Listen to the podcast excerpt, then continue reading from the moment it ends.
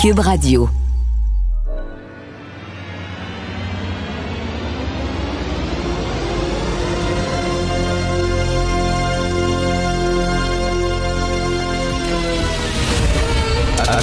Attention, cette émission est laissée à la discrétion de l'auditeur. Les propos et les opinions peuvent choquer. Peuvent choquer. Oreilles sensibles s'abstenir. Richard Martineau.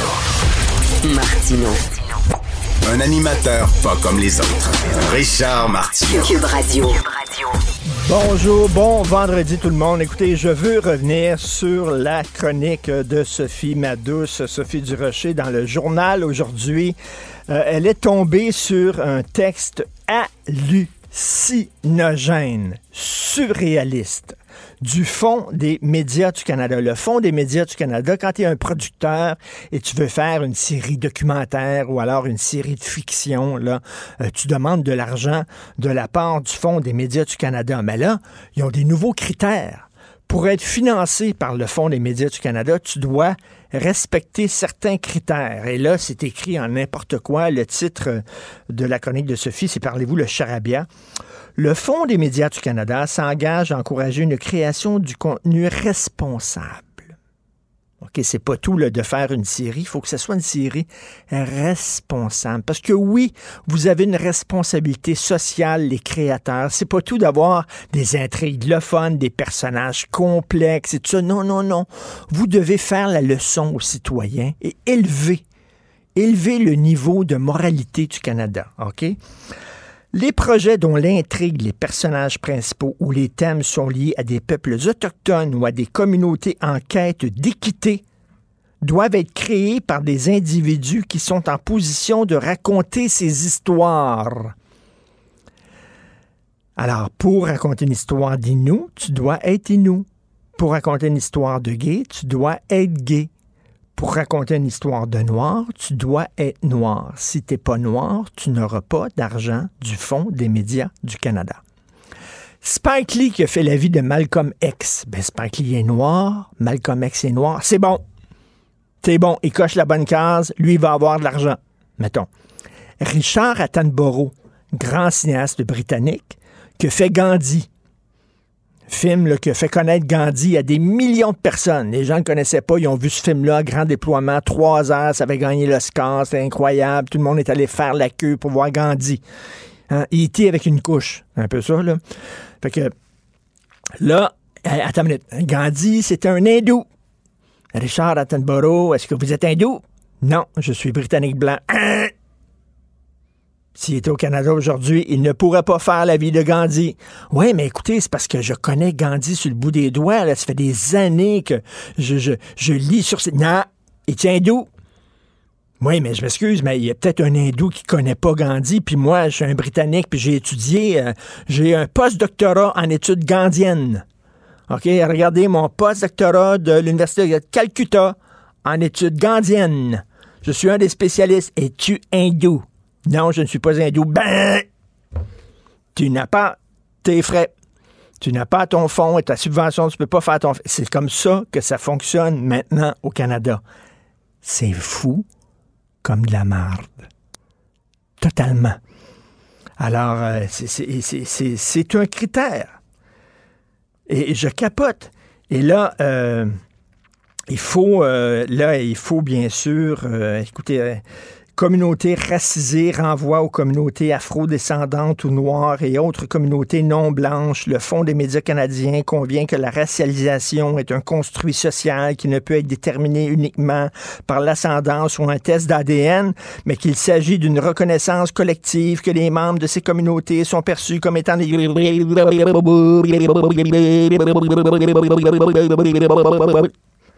Alors voilà. Là, c'est super long, tu as des cases et voilà. Alors, tu es un mauvais cinéaste, mais si tu es autochtone, tu peux faire... Incroyable. Robert Flaherty était un des grands réalisateurs de documentaires au monde. Dans les années quoi, 20? Je pense que c'était les années 20 ou les années 30. Donc, c'est un film muet. Il a fait Nanook of the North, qui était un documentaire sur, à l'époque, on appelait ça des Esquimaux. Est-ce que je risque de perdre ma job parce que j'ai dit ça un Esquimau au lieu d'un Inou? En tout cas, bref. ça fait le tour du monde. Les gens avaient jamais vu d'Esquimaux, puis là, des igloos, puis tu le vois en train de construire un igloo avec son fils, puis ils partent à la chasse aux phoques, puis tout ça. Les gens capotaient. Avaient jamais vu ça. Et son film a vraiment fait le tour du monde. C'est un énorme succès. C'est le premier gros succès de l'histoire du documentaire.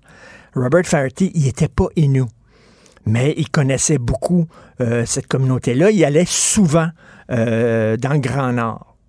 Aujourd'hui, il ne pourrait pas. Puis là, on dit le vivre ensemble. Are you fucking kidding me? C'est pas le vivre ensemble, ça. Quand tu as besoin de faire partie d'un ghetto, d'une communauté pour parler de cette communauté-là, c'est tout sauf le vivre ensemble. On est rendu là. Bravo. Cette affaire qui est complètement tirée d'un film d'espionnage, pourquoi? C'est vraiment intéressant? On peut pas dire l'inverse. Donc, la drogue, c'est donc. Un journaliste d'enquête, pas comme les autres. Félix Séguin. Alors, Félix, euh, ben, c'est le congrès des Hells Angels et je pense que quand tu es un Hells, quand tu es full patch, tu dois, hein, tu es obligé euh, d'y assister. Oui, euh, en fait, ça, c'est un rassemblement qui a lieu à chaque un rassemblement qui a lieu une fois par année. En fait, y plusieurs rassemblements de Hells Angels, ce qu'on appelle la First Run. Tout est en anglais chez les Hells. Hein, c'est la première randonnée euh, où tu dois avoir une très bonne raison pour t'en absenter.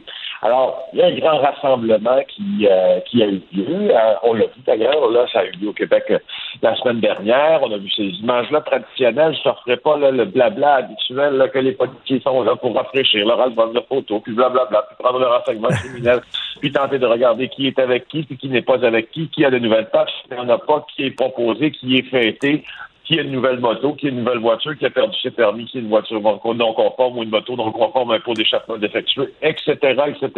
Non, je ne ferai pas ça. Je vais juste te parler de deux absents. Euh, et euh, je trouve que mes, collègues Éric Thibault puis euh, Maxime Delors mon petit job ce matin euh, avec ça, c'est la question de qui n'était pas là. Deux personnes en particulier, Martin Robert, Stéphane Cliff, les deux L les plus influents du cabinet bien qu'ils aient été au Québec dans ce grand rassemblement, n'étaient pas à celui-ci. Ça veut dire, en tout cas, pour les policiers, ça veut dire beaucoup de choses. Ça, c'est une impression policière dans ce cas-ci, disons-le et soulignons-le, parce que euh, ils ont un ami qui n'est pas en odeur de sainteté de tout le monde, c'est Francesco Del Balso. Donc, ces deux gars-là, ces deux Alzenzos de Montréal, sont proches de celui qui, selon la police, aurait pu être le commanditaire de tentative d'assassinat sur le mafieux Leonardo Rizzuto. Alors, on s'entend que quand tu prends la décision, si toutefois c'est ce que Francesco, qui vit tout entré chez lui, les fenêtres barricadées, etc., présentement, parce qu'il a peur de se faire lui-même tuer, si c'est ce que Francesco Del Balso a fait, et si ce sont des gestes qui ont été soit cautionnés, soit hmm, qu'il les ait abordés avec ces deux Hells Angels-là, probablement, et c'est ce que les policiers pensent, que ça ne fait pas l'unanimité dans la grande communauté des motards criminels et que ça leur attire beaucoup plus d'ennuis que de sympathie. Et euh, il y a un pas à franchir là en affirmant que c'est peut-être la raison, selon les policiers, à tout le moins, euh, de leur absence du euh, grand week-end de fête. Eh bien, mon Dieu, ils vont, ils vont rater le gros party. Est-ce qu'il va y avoir des grandes vedettes connues qui vont aller chanter lors de ce congrès-là, mon cher Félix? non, non, non. Écoute, après Ginette Renault et Jean-Pierre Ferland, pour le référent, là, ceux qui sont plus jeunes, euh, qui auraient peut-être oublié que euh, ces deux grands artistes québécois ont chanté aux noces de René Charlebois, Hells Angels, maintenant euh, décédé il y a plusieurs années de ça, c'était pendant la guerre des moteurs. je pense qu'après cet épisode-là, qui avait scandalisé un peu, pour dire, l'opinion publique au Québec, sont plus dans des hommages au groupe réplique ou à tribute to Metallica, ces affaires-là. Ils sont, sont moins, là, ils vont chercher ils vont chercher moins loin dans la première page du bottin du DL.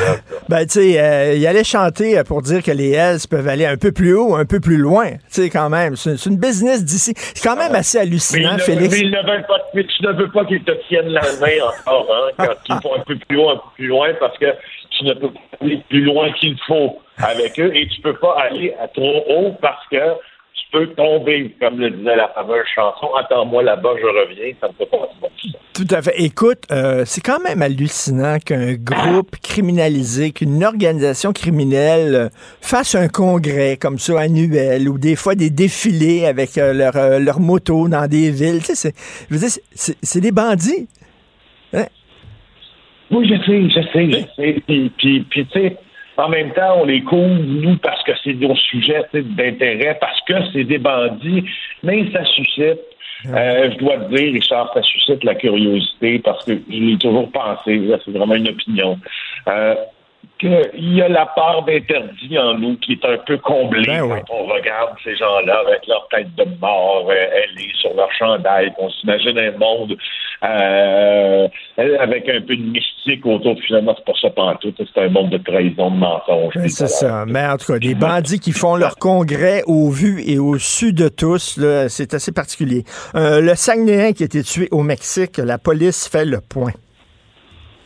Ben, c'est ça. Euh, on- elle est en poursuite d'un suspect, la police, dans tout ça. Je te- je t'en parle pendant 30 secondes.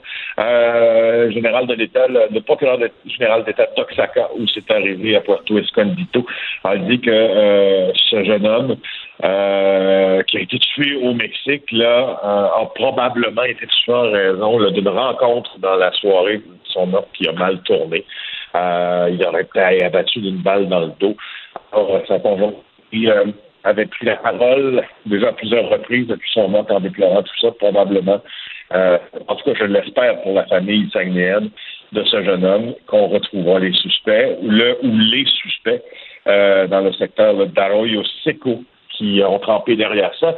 Je voudrais prendre les dernières minutes, Richard, de Oui. cette chronique du vendredi avant un long week-end pour te faire mon ode à la maman italienne.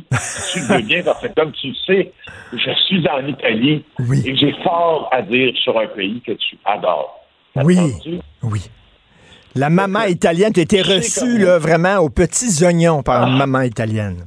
Ah, écoute, j'étais chez. euh, Tu sais, là, quand tu vas, quand tu te rends en Italie, puis tu as des amis italiens, j'en ai plusieurs maintenant, souvent, il y a un passage obligé, puis c'est ce même genre de passage moins traditionnel au Québec, quand même, d'aller rencontrer la mère de ton ami, puis ça lui fait plaisir, etc. Donc, on est allé chez Mora. Mora, qui est la mère d'Antonio Talia, journaliste ici à Reggio de Calabre, très grand journaliste d'ailleurs, très crédible, un intellectuel, euh, formé dans les meilleures écoles à l'étranger.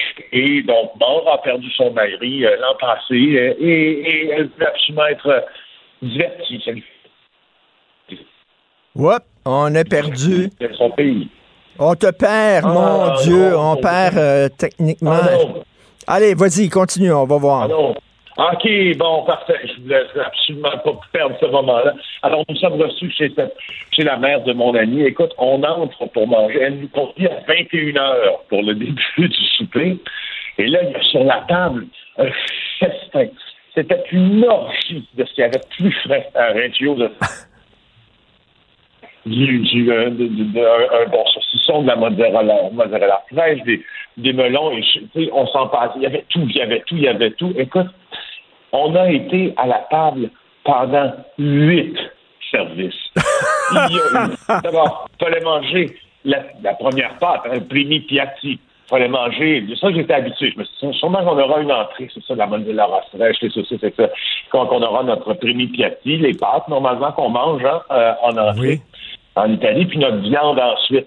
C'était pas ça. Il y avait, oui, notre pâte qu'on a mangée. Après ça, une seconde pâte que l'on a mangée pour goûter. Ensuite, euh, ensuite, une poitrine de porc qui avait été cuite pendant la journée. On ça y est, c'est terminé. Non! Il y avait un ragoût d'espadon. Après le ragoût d'espadon, il fallait absolument goûter un consommé qu'elle avait fait pendant, écoute, pendant huit services. J'ai vu cette femme-là aux anges du sourire, du partage, c'est l'art culinaire en Italie. Je n'en reviens jamais quand je me vis des moments comme ceux-là. Je pense que c'est en partie pour ça que je vas en. Italie.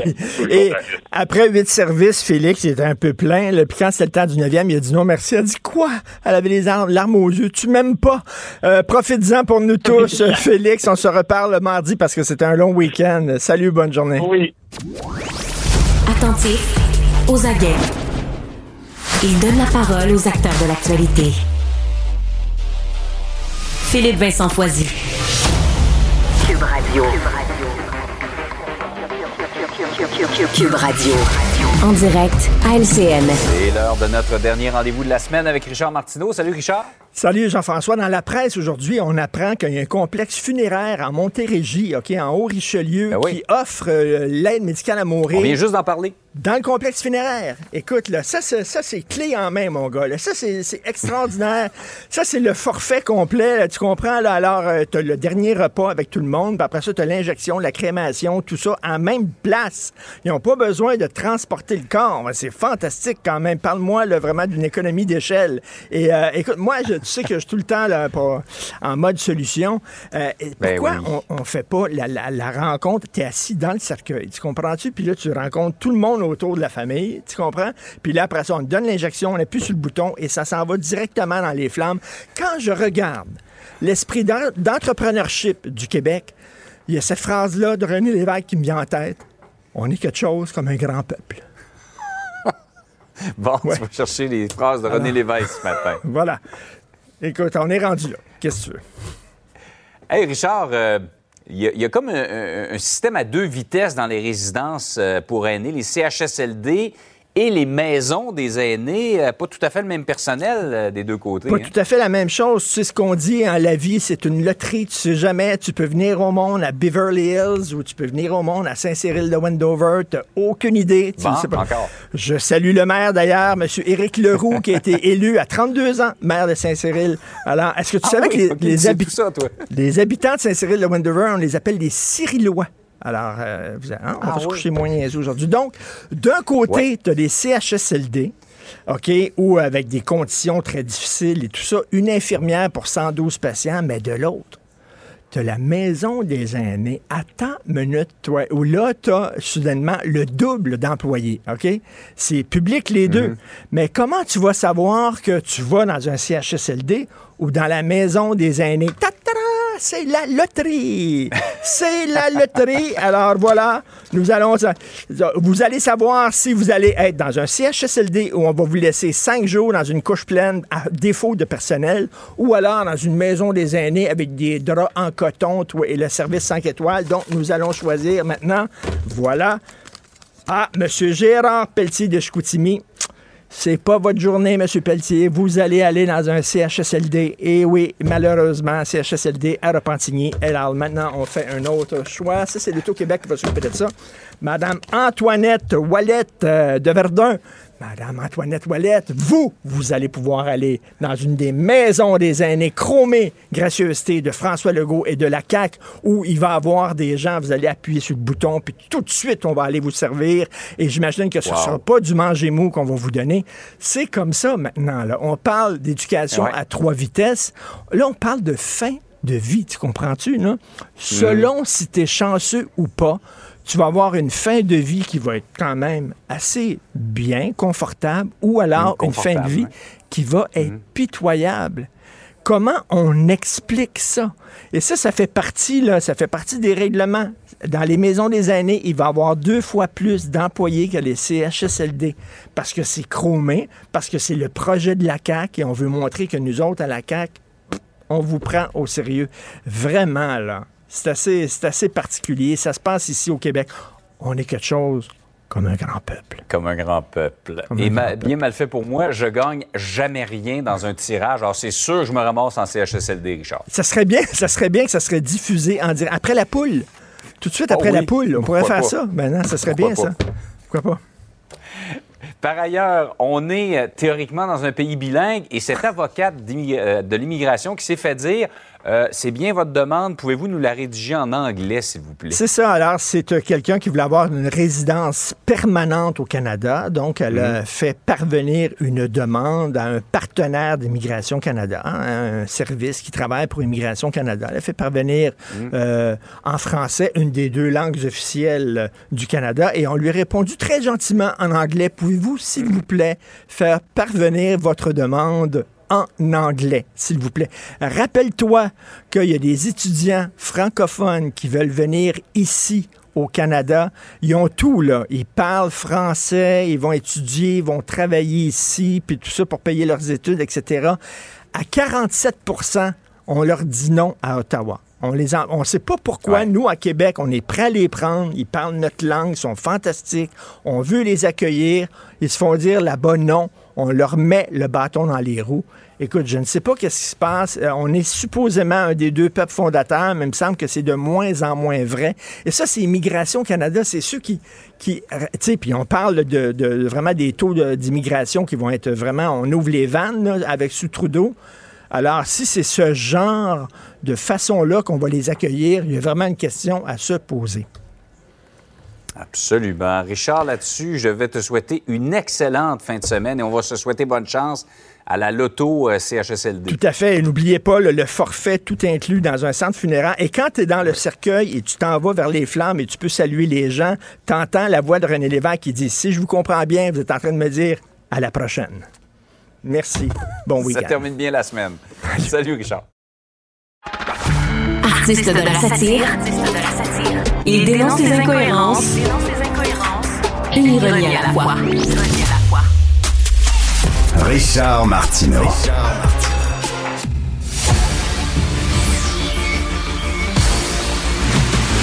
Jean-François Lisée.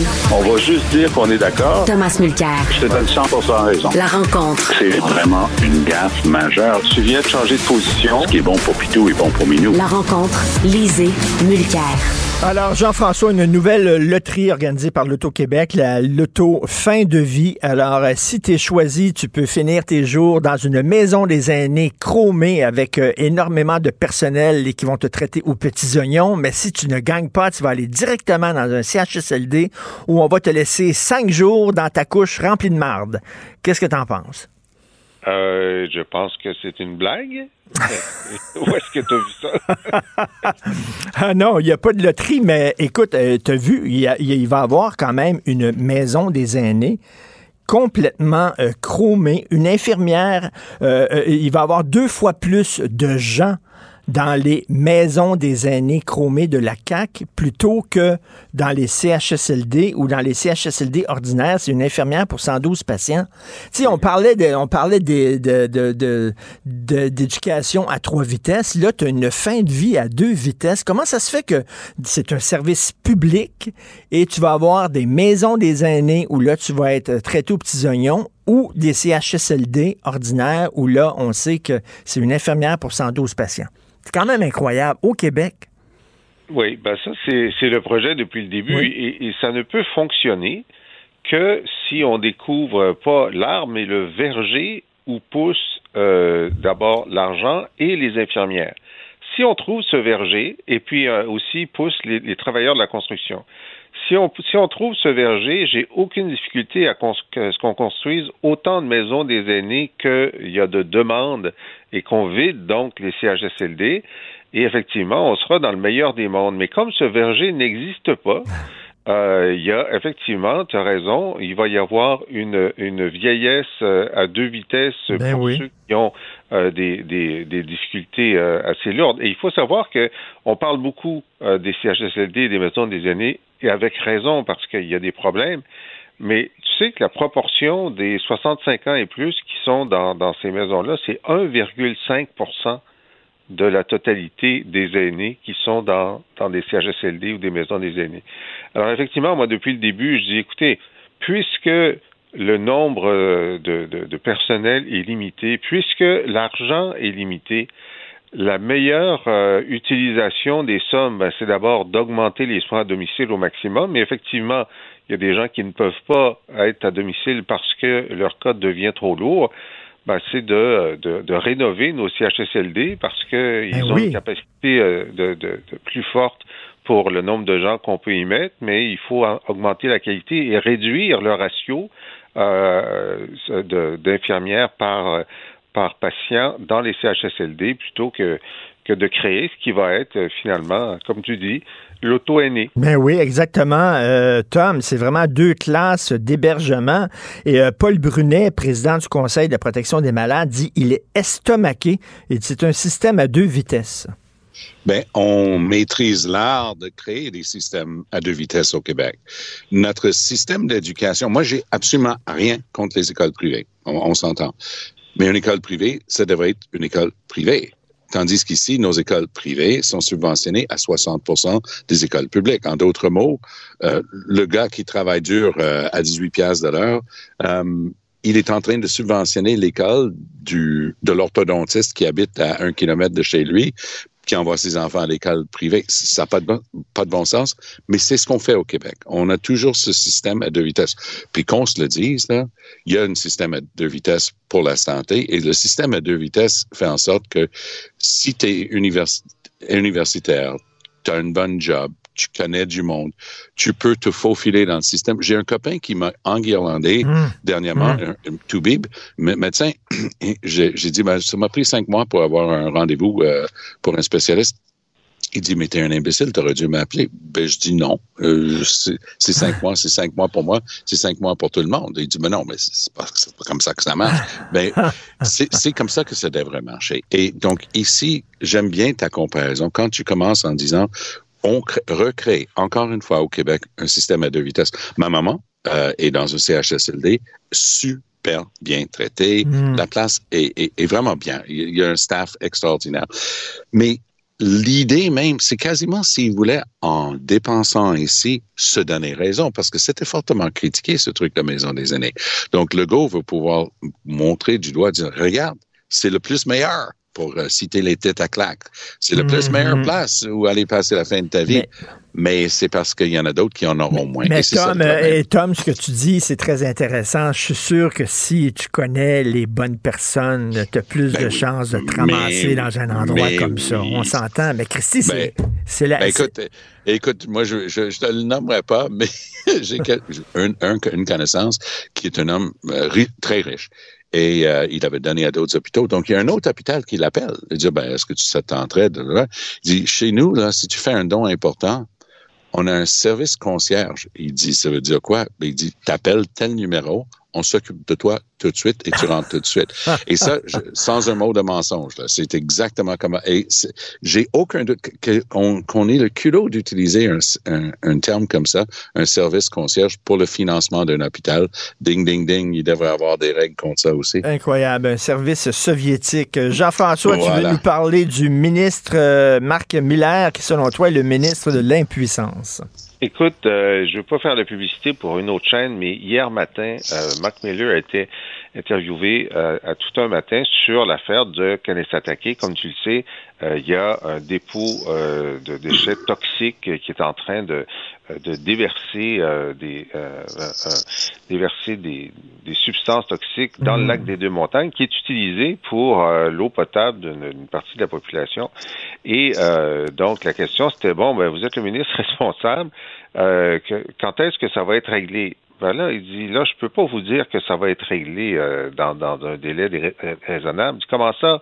Ben, c'est parce que c'est très compliqué. Vous savez, il faut, euh, euh, faut rencontrer le conseil de bande, puis il y a des gens qui sont euh, quand même assez à couteau tiré, etc. Je dis oui, mais bon, est-ce que vous parlez au, gouvernement, au gouvernement québécois? Oui, oui, on se parle. Il y a plusieurs ministres qui, qui, qui se parlent, mais vous savez, mais ça va être réglé quand? Ben, je peux, je suis pas très optimiste là parce que Euh, vous savez, si on devait envoyer la SQ, vous vous souvenez ben. d'Oka, on ne veut pas avoir la crise d'Oka, etc. Mais là, êtes-vous en train de me dire que les deux gouvernements se parlent, la GRC parle à la SQ, puis il n'y a rien qui va se passer. Ben, j'aimerais vous dire autre chose, là, mais euh, ça va être long. Ça va être long, vous savez. Euh, puis c'est pas la seule communauté euh, dans laquelle ça existe. Puis là, l'intervieweur dit, mais vous, vous êtes conscient que c'est une zone de non-droit? Ben, vous savez, des fois, au centre-ville de Montréal, c'est une zone de non-droit aussi. Oui, ben, oui, voyons. Oui. Non, non, j'ai entendu l'entrevue. C'est mot à mot ben, ce que Jean-François est en train de dire. Non, mais ça, c'est parce qu'il y a des gens dans cette réserve-là qui, qui vivent dans la terreur, qui vivent dans la peur. Hein. Moi, j'ai lu des témoignages où après une certaine heure, ils n'osent pas sortir parce qu'ils ont peur pour leur sécurité. Donc, on dit, on dit à ces gens-là, ben écoutez, on fait rien pour vous, on va pas vous protéger, euh, on vous laisse dans les mains de ce groupe-là qui fera euh, mener, euh, qui, qui fera la loi. Oui, dans, dans et, on, et on se, faut remonter il y a presque 20 ans pour euh, se souvenir du, de la fois qu'ils ont essayé de prendre des peacekeepers de d'autres communautés pour aller là-bas pour essayer d'amener justement un peu d'ordre. Qu'est-ce qui s'est passé? On a brûlé le poste de police. On a brûlé la maison d'une des personnes en question qui ne peut plus retourner. On a saccagé euh, les voitures. Non, non, c'était pas drôle. Puis quand on dit un lieu de non de non droit, c'est exactement ça. Mais ce qui était fascinant et, je le vis beaucoup avec les libéraux fédéraux de ce temps-ci, euh, c'est les panneaux. Hein? Mais est-ce que vous êtes responsable? C'est les, les, les autochtones, c'est d'abord et avant tout de responsabilité fédérale. Oh, vous savez, hein Hein, il faut, faut pas dire ça, hein, parce que le Québec, la sûreté du Québec, c'est pas juste nous, hein, pas nous, hein.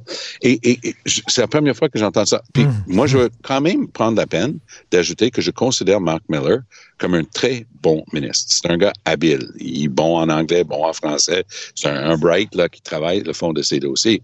Mais c'est exactement ce que Jean-François vient de décrire. Tu décodes la panique totale, mais on est en train de parler de déversement toxique directement dans un milieu fragile écologiquement, mais c'est c'est l'eau. c'est tu as remarqué que le lac des deux montagnes et tout ça, ça vient vers Montréal. Hein? Et c'est hmm. l'eau de robinet des gens euh, qui, qui, tirent leur eau et leurs usines de filtration de la rivière des Mille-Îles et ainsi de suite. C'est un... C'est tout est la même eau qui est en train de couler et c'est archi dangereux ce qui est en ben train oui. d'être déversé. Alors, en termes de... Qu'est-ce qui est le plus important dans les jobs du gouvernement que s'occuper de la santé des gens? À rien. C'est top of the list, OK? Alors, comment que... ça se fait qu'on se tourne les pouces et qu'on fout à rien? Mais il y a un, il y a un truc à identifier avec les libéraux. Ils sont en mode préélectoral. Si vous voulez rigoler un petit peu, ça s'invente pas ce que je vais dire là, mais allez dans la Gazette d'aujourd'hui.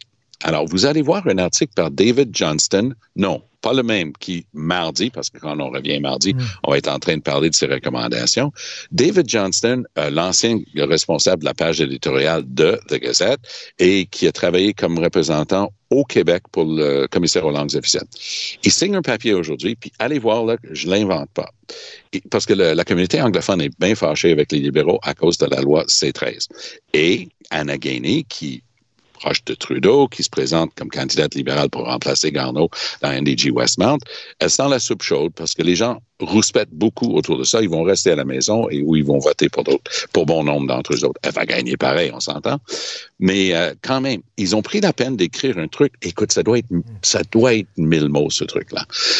Il écrit un truc où il dit, C13, arrête de blâmer Trudeau pour C13, c'est la faute de Aaron O'Toole. Hmm. Ça s'invente pas, là. Aaron O'Toole n'est jamais devenu premier ministre du Québec. O'Toole était allé voir Legault et il avait dit, ben, moi, je suis ouvert à appliquer la loi 101, ce qui, a, ce qui avait plein de bon sens, dans les compagnies de juridiction fédérale. Moi, moi-même, j'avais présenté une loi dans ce sens-là quand j'étais à Ottawa. Il n'y avait pas de problème avec ça. Mais il y a des détails là-dedans, l'application, la charte des droits, et ainsi de suite. Ça, ça frustre beaucoup. Hmm. Et voilà que non, ben, c'est transparent, c'est un effort des, des, libéraux pour que les gens arrêtent de blâmer Trudeau. Mais c'est tellement absurde de dire que c'est Aaron O'Toole, un, qui est jamais devenu premier ministre, deux, ben a oui. été évincé comme chef des conservateurs, et trois, qui a quitté la politique. Le gars a écrit ça aujourd'hui. et ça, c'est là où on est rendu avec les libéraux. On envoie un bon porte-parole comme Mark Miller pour dire, hey, Kanesatake, depuis oui. quand, depuis quand les Autochtones, c'est la responsabilité d'Ottawa euh, depuis la Confédération, Mark? Mais, oui. euh, Mais Jean-François, François, c'est incroyable de dire oui, mais dans, dans le centre-ville de Montréal aussi, c'est une zone de non-droit. Voyons donc, la police peut intervenir dans le centre-ville ben, de Montréal. Exact. La police peut intervenir. Si on a des raisons de penser qu'il y a un criminel, on va aller l'arrêter, puis on peut bloquer une rue, puis on peut faire tout ce qu'on veut au centre-ville de Montréal. Alors, ça montrait la faiblesse de son argument. Tu sais, il y a 1300 personnes à, à Kanesatake. Euh, pendant une période de 10 ans, ça a coûté 4 millions par année à la SQ euh, de, patrouiller. Maintenant, ils patrouillent plus. Puis c'est certain, là, c'est pas c'est pas compliqué. Il y a euh, donc une minorité qui prend en otage une majorité. Euh, ça va prendre une épreuve de force. Ben oui, ça va prendre une épreuve de force. Et mais mais mais ce n'est pas ce n'est pas envisageable pour le gouvernement fédéral d'organiser une épreuve de force. C'est pas envisageable. C'est comme ça va rester une zone de non-droit puis la majorité va être terrorisée par la minorité pendant l'avenir prévisible. Puis là, tu dis, mais, mais, mais, c'est, je veux dire, pour qui travaillez-vous exactement? Ben oui. Non, non, c'est vraiment hallucinant. Euh, Jean-François, on sait, Bernard Drinville le dit, il n'y aura pas de salle de prière dans les écoles. Euh, là, il y a des musulmans qui vont brandir la charte des droits en disant, vous euh, reniez nos, nos, droits religieux. ça risque d'être un face-à-face intéressant. Ben, moi, je pense depuis le premier jour que le Conseil des musulmans va gagner. Il va gagner parce que c'est pas écrit dans la loi 21 euh, que euh, euh, la prière est interdite dans les écoles et qu'il ne peut pas avoir de lieu de prière ou de recueillement. Et je suis certain qu'un juge, un juge fédéral de la Cour supérieure va donner raison dans l'état actuel du droit au Conseil des musulmans. là, le, gouvernement québécois va vouloir dire, ben là, le changement législatif qui a eu lieu, c'est que la loi sur la laïcité a modifié la charte québécoise des droits pour faire en sorte que la laïcité soit un principe directeur. Donc, les juges devraient interpréter ça comme ça. Mais tu sais, on l'a déjà testé sur la loi 21. Le juge Blanchard de la Cour supérieure a déclaré que euh, si ce n'était de la clause dérogatoire, euh, la loi violait la charte canadienne et la charte québécoise et à aucun moment dans son jugement, il ne tient compte de la modification qui a été faite à la charte québécoise pour dire que mm. la laïcité était un, principe directeur. Donc, il, a fait semblant que ça n'existait pas. Alors, écoute, soit le gouvernement Legault veut interdire la prière dans les écoles, et puis dans ce cas-là, il faut qu'il modifie la loi 21 qui, elle, est protégée par la clause dérogatoire, soit ils vont perdre en cours. C'est aussi simple que ça. Hmm. Euh, Tom, qu'est-ce que tu en penses? Je pense qu'il y a un filon vrai dans l'analyse de, Jean-François. J'ajouterais ceci comme avocat qui a préparé et plaidé beaucoup de ces causes-là. Euh, ce qui se passe dans un cas comme celui-ci, c'est qu'on regarde le contexte. Le contexte est une réaction, tu sais, quand on tape sur ton genou puis le pied se lève, euh, c'est un réflexe gouvernemental à une crise ponctuelle. C'était la maximisation du soudain. Il arrive quelque chose, on réagit. Et comme c'est Bernard Drinville, c'est presque certain que c'est voué à l'échec. Donc, il, a réagi à quelque chose. La preuve serait très facile à faire que c'était pas un grand principe, pour, citer Jean-François, de, de, laïcité, puis on dit que c'est pour ça qu'on change tout ça. C'était, on est dans la merde politiquement, on va agir, on va changer quelque chose. Donc, pour moi, ça, ça fait faire partie de l'analyse d'un juge. Mais je veux revenir sur la question de fond, la Cour suprême et tout ça.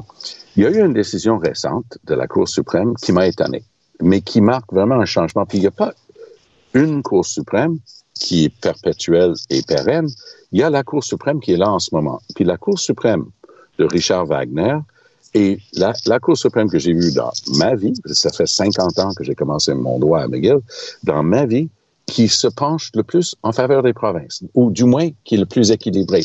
La, fameuse tour de Pise là, que, que citait le chef, euh, ben, je vais te dire que la tour de Pise vient de se redresser. Ça, c'était le cas du Québec qui a dit non, on ne permettrait pas aux gens de pousser quatre plants de pot chez eux. Bon, pourquoi c'est important? Ben, parce que c'était dans la, loi fédérale et c'était une exemption pour le code criminel qui est de, juridiction exclusive d'Ottawa. Tu vois pas que unanimement, la Cour suprême a dit non, non, non, non. La santé, ça relève des provinces. Québec en fait une question de santé, puis ils peuvent avoir cette exemption-là et dire qu'ils veulent pas que les gens poussent le pot chez eux au Québec. Moi, j'étais très surpris. Et, comme je dis, c'était unanime. Il y a eu aussi, ça va paraître loin du sujet, mais l'affaire euh, du, comique, du euh, Mike Ward, où, la Cour suprême, encore une fois, a trouvé une mm-hmm. manière, parce qu'il y avait une forte expression de la communauté artistique au Québec. On se souvient, lors d'un gala, tout le monde avec un masque, bien avant la pandémie, tout le monde avec un masque pour dire, vous êtes en train de baïonner les humoristes et tout ça. C'est une Cour suprême qui a une sensibilité à l'égard de ces questions-là que j'ai jamais vue. Tout ça pour dire ceci. Les gens qui, dans la communauté, que je connais, les communautés, je, les côtoie, je travaille avec eux depuis des décennies, ils sont tous persuadés, tout ce que tu as à faire, c'est d'amener ça, la loi 21, la loi 96, l'utilisation préalable de la clause 900 à la Cour suprême, puis ils vont casser ça en petits morceaux. Moi, je suis pas certain. Pas certain du tout que la Cour suprême va leur donner raison là-dessus. Alors, moi, je, je, suis pas malheureux de voir ça cheminer parce que ça va créer quand même une clari clarifier euh, l'état du droit au Canada. Et euh, Jean-François, en terminant, si jamais la Cour suprême leur donne raison, comme tu penses, euh, est-ce que ça va apporter de l'eau moulin aux souverainistes en disant, ben, regardez, on ne peut pas vivre comme on veut selon nos valeurs au Canada? Ben, c'est toujours, c'est toujours la question, mais tu vois, si il y a deux questions. Sur sur la prière et l'école, c'est assez simple de modifier la loi 21. Bon, ça, ça, ça se fait rapidement. Mais si la Cour suprême décide qu'on ne peut pas utiliser la clause dérogatoire de façon préventive, ben ça, c'est changer les règles entre la deuxième et la troisième période de la partie de hockey. parce, que, parce que tu trouves que, que, l'autre équipe a compté trop de buts. Alors ça, ça aurait un impact plus important sur euh, la capacité de, de, de, choisir nous-mêmes de, de mm. notre, des règles de notre vivre ensemble. Ouais. Ouais, mais euh, je reviens à mon propos. Cette Cour suprême la Cour suprême mm-hmm. de Richard Wagner va pas rendre cette décision-là. Ça, je suis de plus en plus persuadé, et notamment depuis, il faut lire cette décision-là sur les plans de potes. Là. Ça penche mm-hmm. vraiment en faveur des droits des provinces, chose qu'on n'a pas vue à la Cour suprême du Canada. Rappelons, on a parlé euh, du regretté euh, Frédéric Bastien l'autre jour. Euh, eh bien, écoute, euh, moi, je veux dire, son truc sur Londres et la Cour suprême, puis dire, un petit peu en avance ce que va être la décision, ça, là, tu verras pas ça avec euh, Richard Wagner. Ben, on va y revenir lorsque la décision sera rendue. Merci. Eh bon long week-end à vous eh deux. oui! Bonne journée nationale des Patriotes. et, et, bon, oh, bon vendredi. Bon vendredi à vous deux. Merci. Salut, Salut. Si vous voulez lire les commentaires de Jean-François Lisée sur l'actualité ou alors écouter son balado, excellent balado dans lequel il revient, entre autres, sur les grandes dates de l'histoire du Québec avec son humour. Euh, allez sur la boîte Joignez-vous à la discussion. Appelez ou textez le 187 Cube Radio 1877 827 2346. On a tous été euh, totalement euh, euh flabbergasté, comme on dit en bon anglais, estomaqué, merci Jean-François, en lisant ce dossier sur les suicides des jeunes, 213 Québécois âgés de 25 ans ou moins qui ont mis fin à leur jour euh, depuis la pandémie. Euh, nous allons en parler avec M. Luc Mascotte, président de l'Association québécoise de prévention du suicide. Bonjour, M. Mascotte. Bonjour, M. Martineau. Écoutez, j'ai lu les, j'ai vu les chiffres aussi, mais même avant la pandémie, euh, le taux quand même euh, était quand même très élevé. Euh, je ne sais pas si on peut faire vraiment un lien avec la pandémie là. C'est difficile de faire un lien avec la pandémie et la mortalité là. c'est un c'est un nombre qui, qui, qui qui est effarant évidemment. Il n'y a, a, pas de changement, c'est-à-dire que le taux est à peu près stable au moment où on se parle par rapport au décès. Ce qu'on remarque par contre, c'est que l'activité autour de la demande d'aide, autour de l'hospitalisation, elle, elle a vraiment augmenté. Euh, il y a plus de jeunes qui se présentent dans les milieux hospitaliers euh, pour demander de l'aide. Euh, la demande d'aide sur les services, que ce soit la ligne provinciale sur laquelle les centres de prévention de suicide répondent partout au Québec, que ce soit sur le clavardage ou dans les services publics, la demande d'aide explose chez les jeunes. Euh, écoutez, je ne suis pas euh, sociologue ou psychologue et tout ça, mais, mais c'est certain, moi, je suis convaincu parce que je, parle à des amis professeurs, puis ils me disent, coudon, euh, j'ai un ami, ça fait 20 ans qu'il est prof, puis il me dit, j'ai vu le récemment, ces dernières années, les étudiants à quel point ils sont anxieux, à quel point ils sont angoissés. les médias sociaux, ça ne doit pas aider de toujours, alors qu'on est en train de faire sa, sa personnalité, de construire sa personnalité, on est jeune, on est vulnérable, et de toujours être dans l'œil, dans le regard des autres qui nous jugent constamment, de toujours chercher l'approbation des gens, euh, ça crée une angoisse incroyable. Ben, c'est-à-dire qu'il y a effectivement des, euh, facteurs qui font euh, qu'on constate une forme de détresse chez, des jeunes. évidemment, toutes les détresses ou tous les enjeux ne mènent pas au suicide. Hein. Euh, là, ça prend plusieurs facteurs combinés. Euh, par contre, il y a aussi un phénomène qu'on remarque, c'est-à-dire euh, la question de la santé mentale, la question de, de comment on se sent est, moins tabou, de moins en moins tabou, principalement chez les jeunes. Et, les, les, jeunes se sentent aussi concernés par la détresse de leurs proches. Évidemment, je ne parle pas de tous les jeunes en toutes circonstances, là, vous avez deviné, Mais la demande d'aide et l'expression de la détresse, elle, elle nous dit aussi que quand j'ai un collègue de classe, quand j'ai un ami, quand j'ai un chum de hockey qui ne va pas bien, je me sens probablement plus concerné. Quand moi-même, euh, je, je, me pose des questions sur mon propre état, je prends au sérieux les signes de détresse. Et ça, bien évidemment, ça amène plus de demandes, plus d'expression de la détresse. Euh, le professeur dont vous parlez s'en fait probablement davantage parler qu'à d'autres époques. Et ça, ce sont malgré tout des signes encourageants. Après ça, il faut qu'on ait des services qui soient en mesure d'accueillir toute cette demande-là. Ça, c'est un autre enjeu. Euh, ceci dit, euh, oui, allez-y. Non, non, mais ce que vous dites finalement, c'est qu'on est plus sensible à ça, donc on va plus chercher de l'aide. Et c'est pour ça qu'il y a des gens maintenant, il y a plus de gens qui vont chercher de l'aide parce qu'avant, on n'en parlait pas. Avant, on balayait ça sous le tapis. Maintenant, euh, lorsqu'on va mal, on va chercher de l'aide. Ça, c'est la bonne nouvelle. La mauvaise nouvelle, c'est que ben, l'aide n'est pas là.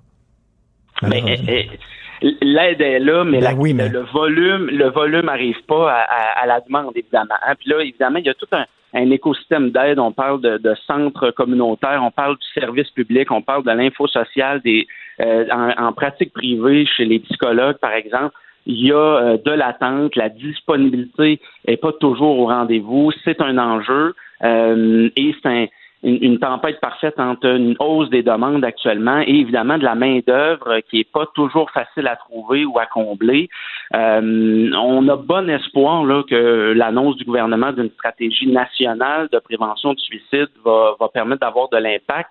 Euh, le ministre a beaucoup d'ambition quant au, au, taux de suicide qui, qui, qui doit baisser.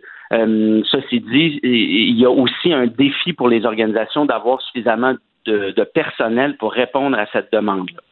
Euh, les chiffres sont assez, euh, assez probants. C'est encore des hommes, même chez les jeunes, c'est surtout des jeunes garçons euh, qui, qui ont recours à, ben, au, dernier, au dernier recours, justement, au suicide. Oui, tout à fait. Chez, les hommes, toute catégorie d'âge confondue, décèdent davantage par suicide. et, vous voyez dans les données que euh, les jeunes filles euh, vont davantage vers le milieu hospitalier, sont davantage hospitalisées. Euh, ça s'explique de différents facteurs, notamment des moyens pour s'enlever la vie qui sont plus létaux, mais il y a aussi un rapport à la souffrance, à la vulnérabilité là, chez les hommes. sur lequel il faut travailler. Il y a beaucoup de travail de fait, mais il y en a aussi à faire. le message qu'il faut continuer de marteler, c'est n'hésitez pas à demander de l'aide. Euh, et, même si euh, parfois c'est difficile ou vous avez l'impression de ne pas être compris, euh, les, professionnels en soins prennent toujours au sérieux l'expression de la demande. Mais c'est n'est pas toujours évident pour des, des, hommes de lever la main, demander de l'aide, et mm-hmm. c'est pas seulement générationnel. Qu'est-ce qu'on fait comme parents si on sent que notre enfant va pas? Puis en même temps, comment on peut reconnaître, vous savez, quand, on est adolescent, on a des blues, on a souvent des sautes d'humeur, etc. On s'enferme dans notre chambre, on écoute de la musique triste, blablabla. Comment faire la distinction entre ah, c'est une, crise d'adolescence comme une autre ou mon enfant a vraiment des problèmes psychologiques? C'est pas évident c'est pas évident puis euh, c'est dur à affronter aussi euh, euh, si les, les gens étaient volontaires à recevoir de l'aide toujours aussi ce serait plus facile. Évidemment on regarde les changements d'humeur et de comportement. On connaît nos, nos jeunes hein, dans nos familles. On est capable de, de, de faire la distinction aussi parfois entre euh, un repli ou des sauts d'humeur euh, qui sont habituels de, de, ceux qui ne le sont pas. Euh, il, y a, il, y a, les contextes aussi de vie. Est-ce qu'il y a des ruptures amoureuses? Est-ce qu'il y a des, des, échecs scolaires ou sportifs, par exemple, qui peuvent nous donner des indices? Mais il y a, il y a deux choses à faire. D'abord, jamais arrêter la présence. Mm-hmm. évidemment, même si c'est pas facile, être là, puis ça, c'est mm-hmm. un filet de sécurité important. Et évidemment, pour nos jeunes et pour les parents ou les proches, de, euh, ne pas hésiter à, à, poser des gestes pour euh, demander de l'aide à plus d'une porte. Hein. Et ça, il faut le redire. Euh, même si votre jeune, par exemple, attend un rendez-vous avec un psy au privé qui a trois ou quatre semaines d'attente, il y aura des périodes dans ces trois, quatre semaines-là qui vont être plus dures. On peut téléphoner au 1866 appel, on peut contacter par clavardage suicide.ca, on peut demander à l'école de s'il y a quelque chose qu'on peut mettre en place ça demande, et c'est pas l'idéal, mais ça demande aux proches de cogner à plus d'une porte et d'insister un peu pour avoir le, plus d'aide possible euh, et surtout se sentir concerné Et ça, ça fait une, grande différence. Et M. Mascotte, je veux vous poser une question parce que moi, il y, a, une situation, un dossier, un débat qui me rend extrêmement mal à l'aise. C'est ce débat-là d'appliquer l'aide médicale à mourir à des gens qui souffrent de problèmes de santé mentale.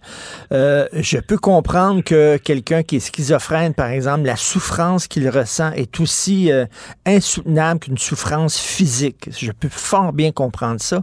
Mais d'un côté, il y a des organismes comme le vôtre, l'Association québécoise de prévention du suicide. On dit, on, met des, beaucoup d'argent dans des campagnes en disant, euh, accroche-toi à la vie, après la pluie vient le beau temps, il va y avoir une lumière au bout du tunnel, puis tout ça, puis bon, euh, le suicide est une solution permanente à un problème temporaire, tout ça. Et de l'autre côté, on dirait, ben oui, euh, tu as des problèmes sentimentaux, ben oui, on va t'offrir l'aide médicale à mourir. Il me semble que c'est deux messages contradictoires. Oui, c'est une question complexe hein, parce que là, on, parle de, d'enjeux qui demandent des nuances. Le législateur euh, se, se, se, gratte la tête pour trouver les, les bonnes balises, euh, trouver l'équilibre entre euh, l'empathie, l'humanisme avec lequel il faut traiter la question et la prévention du suicide. Mais vous mettez le doigt sur, sur quelque chose d'intéressant, c'est-à-dire que le message qui doit être envoyé à la population, ben oui. c'est, ça doit être que le, le recours au suicide pour mettre fin à ses souffrances ne devrait pas être une option. Mmh, euh, mmh, et, mmh. évidemment, le cas dont on parle, notamment les jeunes dont il est question aujourd'hui, euh, on, peut imaginer que ce sont des souffrances pour la plupart qui sont temporaires, même si c'est difficile pour les gens qui souffrent de le concevoir. Alors, malgré tout, malgré qu'on puisse ouvrir euh, en partie l'aide médicale à mourir à d'autres causes, il faudra s'assurer que le message soit clair. Euh, le recours au suicide ne doit pas être une option pour hmm. mettre fin à sa souffrance. Euh, et, il faudra se demander, hein, on, la, QPS a porté ce message-là, euh, si la société permet au grand-père du jeune d'avoir recours dans un, soin à l'aide médicale à mourir, il faut s'assurer que le jeune comprenne que il y a un contexte particulier et que sa souffrance à lui, on doit plutôt s'y attaquer et s'y adresser. Euh, vous avez raison, la mhm. ligne est mince. Euh, mais on, est mature comme collectivité, on va, on va pouvoir faire la différence. Ben, je suis content de vous entendre clairement là-dessus, M. Mascotte, parce que ça peut être un peu mêlant pour un jeune qui se dit, ben là, finalement, le suicide semble être une option pour la société, donc euh, c'est une option que je dois, que je peux envisager. Il faut leur dire et leur rappeler, non, c'est pas une option. Sauf que quand quelqu'un est bien déprimé, puis on a beau lui dire, après la pluie vient de beau temps, une de perdue, des a trouvées, etc., il, il voit pas, là, il est dans le noir, là. Ben non, absolument. Les, gens qui pensent au suicide ne sont pas à l'étape de euh, prendre un bon bain, va prendre une marche, ça ben va passer. On n'est pas là. Si les gens étaient en mesure de poser une réflexion raisonnée, euh, ils n'essaieraient pas de, de s'enlever la vie. Alors évidemment, les gens sont dans un brouillard, sont dans une détresse profonde, et c'est pour ça l'importance des proches d'entourer les gens pour, pour permettre euh, aux jeunes, aux moins jeunes, de, de, de, de pouvoir s'accrocher le temps euh, de, de passer à travers la tempête. Parfois aussi, c'est, c'est, c'est des situations qui durent dans le temps. mais quand vous parlez aux gens qui ont eu des idées suicidaires et qui aujourd'hui vont mieux, les gens sont, sont heureux d'avoir pu tenir mmh. le coup et il faut s'accrocher à cette résilience-là aussi. Tout à fait. Il faut s'accrocher à ça. Euh, écoutez, vous euh, dirigez une, une, association qui est très importante, l'Association québécoise de prévention du suicide. Bien sûr, on peut pas régler là, en 10 minutes, une entrevue de 10 minutes, pourquoi les jeunes sont si angoissés aujourd'hui, qu'est-ce qui se passe exactement, mais reste que c'est quand même, euh, c'est quand même très inquiétant que des jeunes, même de 10 ans, passent aux mm. actes ça n'a aucun crédit de bon sens. C'est vraiment, il y, a une réflexion à faire. Comment ça se fait que nos enfants sont si angoissés, si anxieux, si désespérés que ça? Euh, vous avez tout à fait raison, ça, frappe l'imaginaire et, et, ça doit motiver les acteurs du milieu et les communautés à en faire davantage. Merci beaucoup, M. Luc Mascotte. Pour rappel, hein, c'est 1866 appel si euh, jamais vous avez euh, des pensées sombres. Merci, M. Luc, Luc Mascotte, président de l'Association québécoise de prévention du suicide. Bonne journée. Richard Martineau. Plongé dans l'actualité avec des observateurs qui pensent à contre-courant.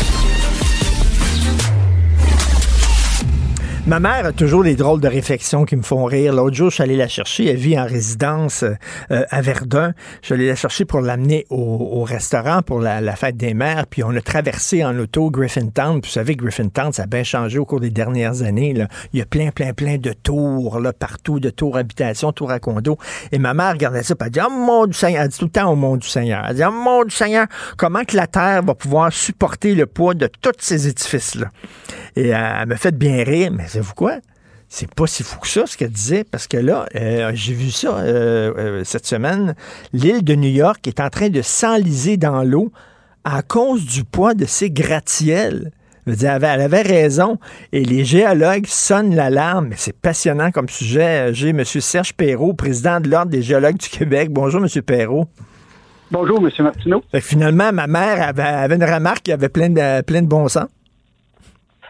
Euh, oui, euh, c'est en fait c'est quelque chose qui on sent la à New York, mais c'est pas quelque chose qui est nouveau. Hein. Dans, la ah plupart des, des méga-cités, euh, des mégapoles, et puis qui sont construites en bordure côtière, s'enfoncent. C'est vrai, la plupart des mégapoles, mais lorsqu'on construit euh, justement un building, est-ce qu'on tient compte de ça?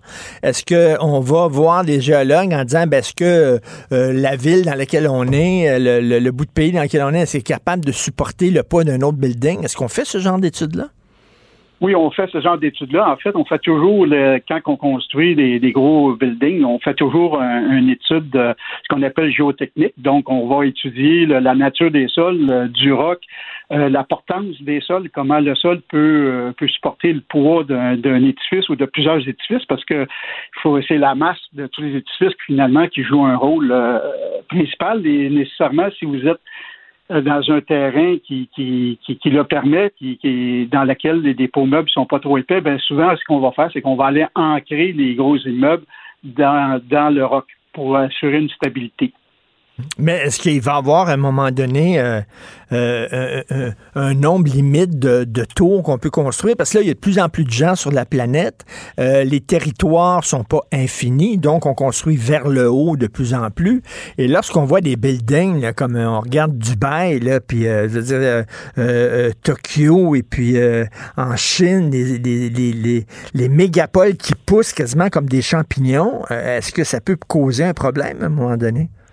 Ben, en fait, il faut voir, c'est en fait les, les, les, mouvements de terrain qu'on observe comme à New York et puis dans la plupart des mégapoles, c'est dû à plusieurs facteurs. Hein. Il y a celui qu'on appelle la tectonique des plaques.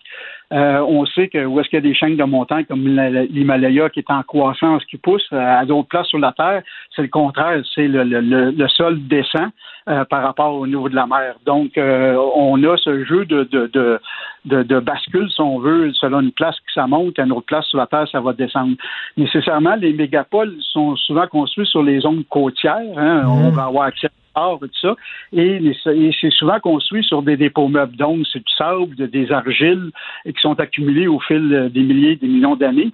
Et euh, dépendant de l'épaisseur de ces argiles-là, de ces sédiments meubles-là, ben les quand on est à New York, par exemple, une partie de Manhattan, ça bouge pas beaucoup parce qu'il est ancré dans le roc.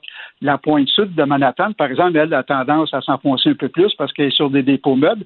Et puis même à New York, c'est pas tout partout que ça bouge de la même manière. Euh, donc c'est c'est vraiment ce qui arrive, c'est quand on construit ces, ces grands édifices-là, quand on construit les villes, euh, les sols argileux qui sont gorgés d'eau, à un moment donné, il n'y a plus d'eau qui rentre dedans. Et avec le temps, ces sols argileux s'assèchent. Et en s'assèchant, ben, il y a une perte de volume et nécessairement le, tout le bâti sur le dessus va commencer, à, si on veut, à couler, à descendre vers le bas. Mais mettons, si ma maison est en train de s'enfoncer, je peux la recrinquer puis la remonter, mais là, c'est l'île de New York au complet qui est en train de s'enliser. Est-ce que c'est dangereux?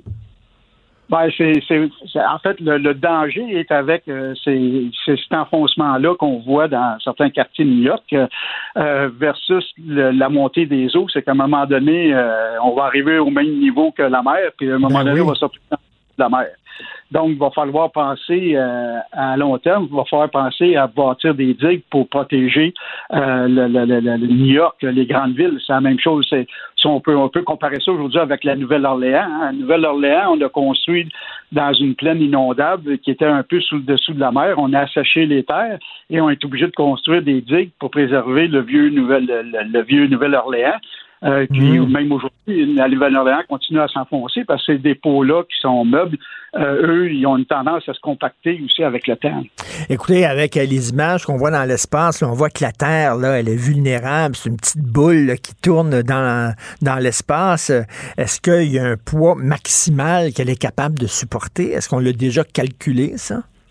Non, ben en fait, euh, le roc lui-même peut supporter énormément de poids. C'est, je vais faire une comparaison. Il y a à peu près 15 000 ans, on avait une grande calotte glaciaire qui faisait à peu près 2-3 km d'épaisseur sur le continent et qui s'est enfoncée. Hein. Puis depuis Oui. que la calotte a fondu, le continent rebondit de 1 à 2 mm par année. Donc le centre du Québec, si on veut, il est toujours en, en soulèvement nécessairement à la- au front de ces glaciers-là, ben là, aujourd'hui, il y a une tendance un peu à une subsidence, un enfoncement, ce qu'on voit à New York, là, qui est d'à peu près d'un à deux millimètres. là.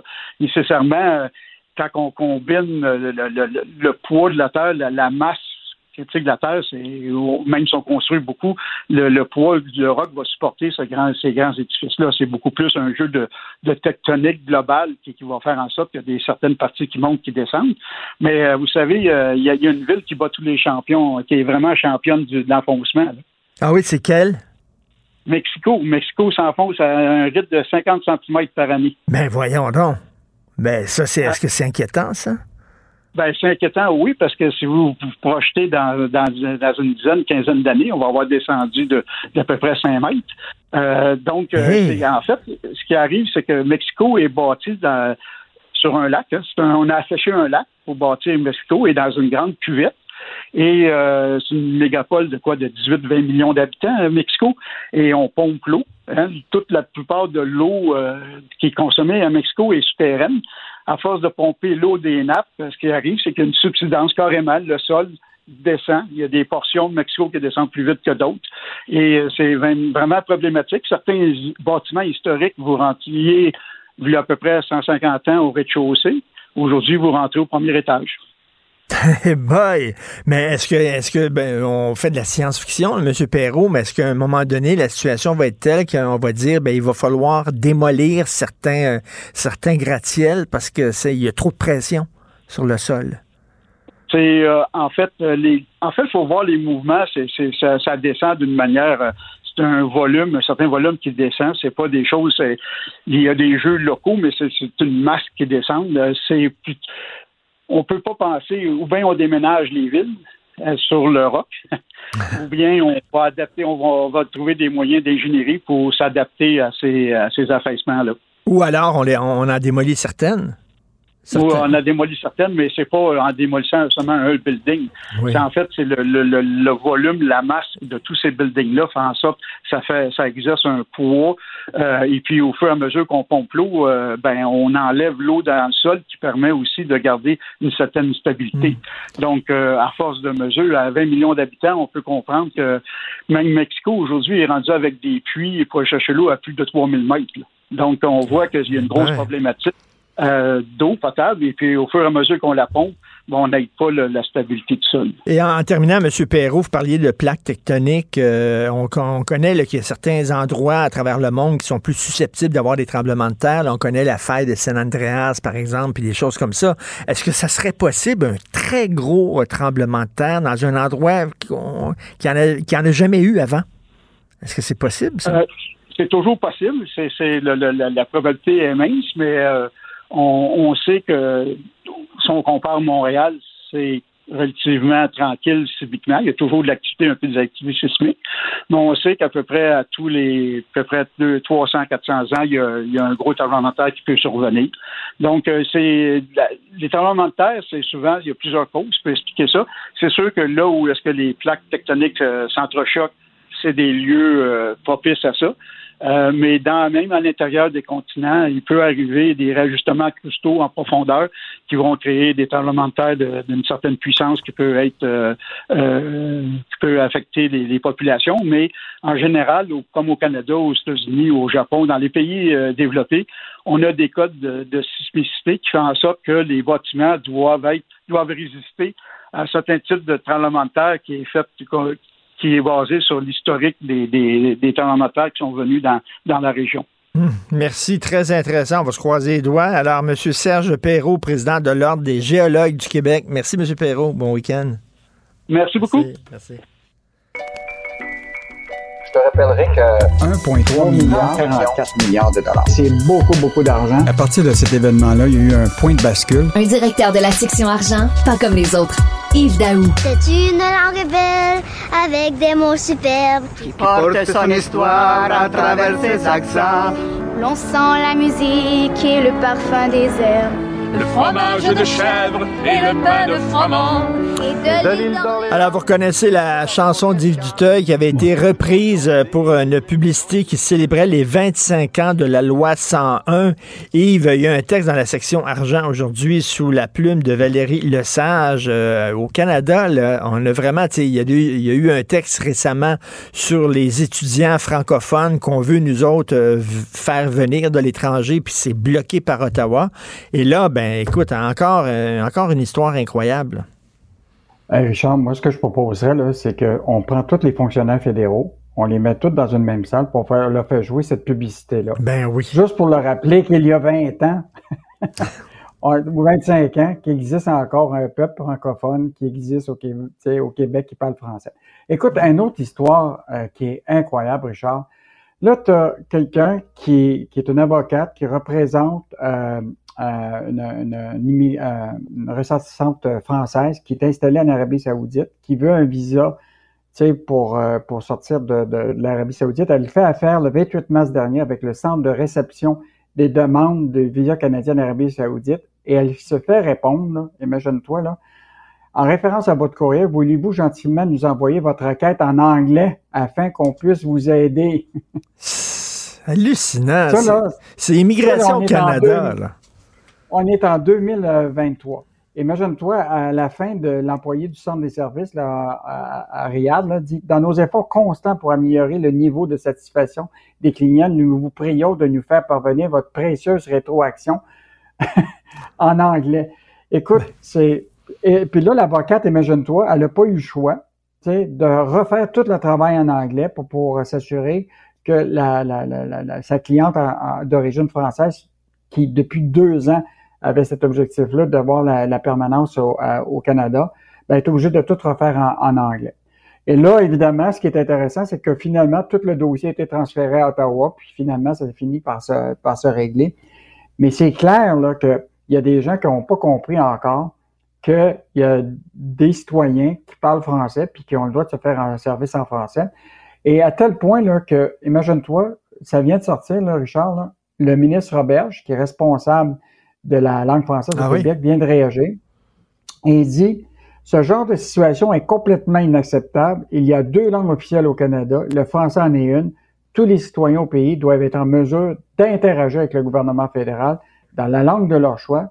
Dans tout ce, ce récent plan d'action de fédéral qui reconnaissait pour une première fois que le français est menacé au pays, il dit c'est le temps que le fédéral corrige la situation. Écoute, le, premier ministre du Nouveau-Brunswick, qui est la seule province bilingue au Canada, le premier ministre de la seule province bilingue n'est pas bilingue. La gouverneure générale a de la difficulté, n'est pas, ne parle pas un mot du mot de français. Le boss d'Air Canada a de la difficulté à parler français. Tu sais, quand tu accumules ça un après l'autre, tu te dis, coudons, au Canada, ils sont-tu en train d'oublier qu'il y a deux langues officielles? Ce qui est intéressant, Richard, c'est que nous autres, le, journal est devenu comme l'ombudsman de la langue française. Ben parce que toutes les plaintes nous arrivent à nous. ben oui. En tout cas, c'est hallucinant, cette histoire-là. Euh, et, on va voir de plus en plus de cheveux blancs euh, lorsqu'on va aller dans des commerces, les aînés plus présents sur le marché du travail. Richard, est-ce que tu as déjà déterminé, toi, qu'est-ce que tu vas faire à ta retraite? Eh boy, non. non, hein? non. Parce que il y a une grande majorité des Québécois actuellement qui envisagent, malheureusement, pour toutes sortes de raisons, mais beaucoup euh, liées à la question financière, de garder après la retraite un petit travail. Fait que soit que tu décides d'aller travailler chez Rona, puis là, il faut que tu choisisses ton allée particulièrement. Ça va être le rayon de la peinture ou des clous? Euh, moi, je te verrais très bien libraire chez Renaud. oui, oui, oui, j'aimerais hein? ça. Ça, ça serait bien, euh, effectivement. Um, Mais la réalité, c'est qu'aujourd'hui, l'Institut de la statistique du Québec vient de sortir des statistiques touchant le, travail des personnes âgées de 65 ans et plus. Écoute, le, Si en 2005, là, il représentait à peine 1,5% de la main-d'œuvre. Aujourd'hui, c'est 4% en 2021. Puis moi, je suis certain qu'en 2022 puis 2023, là, ça va dépasser. Mais la question, la question quiz, Yves, c'est qu'ils vont travailler parce que ça leur tente de travailler pour s'occuper ou ils vont travailler parce que sinon, euh, ils ont de la difficulté à joindre les deux bouts? Je pense que la majorité des gens le disent, c'est le coût de la vie, l'inflation affecte vraiment la situation des, des, aînés. Euh, ça se peut qu'on le voit très bien, la majorité ne travailleront pas 45 heures, mais malheureusement, ils vont devoir travailler parce que il y a une grande majorité, ils ont vu évidemment euh, avec les rendements boursiers que, évidemment, leur caisse de retraite a baissé. Euh, dans certains cas, plusieurs comptent juste sur la Régie des rentes du Québec, puis le, supplément de revenus garanti du fédéral. Puis ça, ça ne sera pas suffisant pour maintenir ta vie. Je, le taux d'espérance de vie là, va dépasser les 80 euh, ans là, tu sais, pour plusieurs d'entre eux.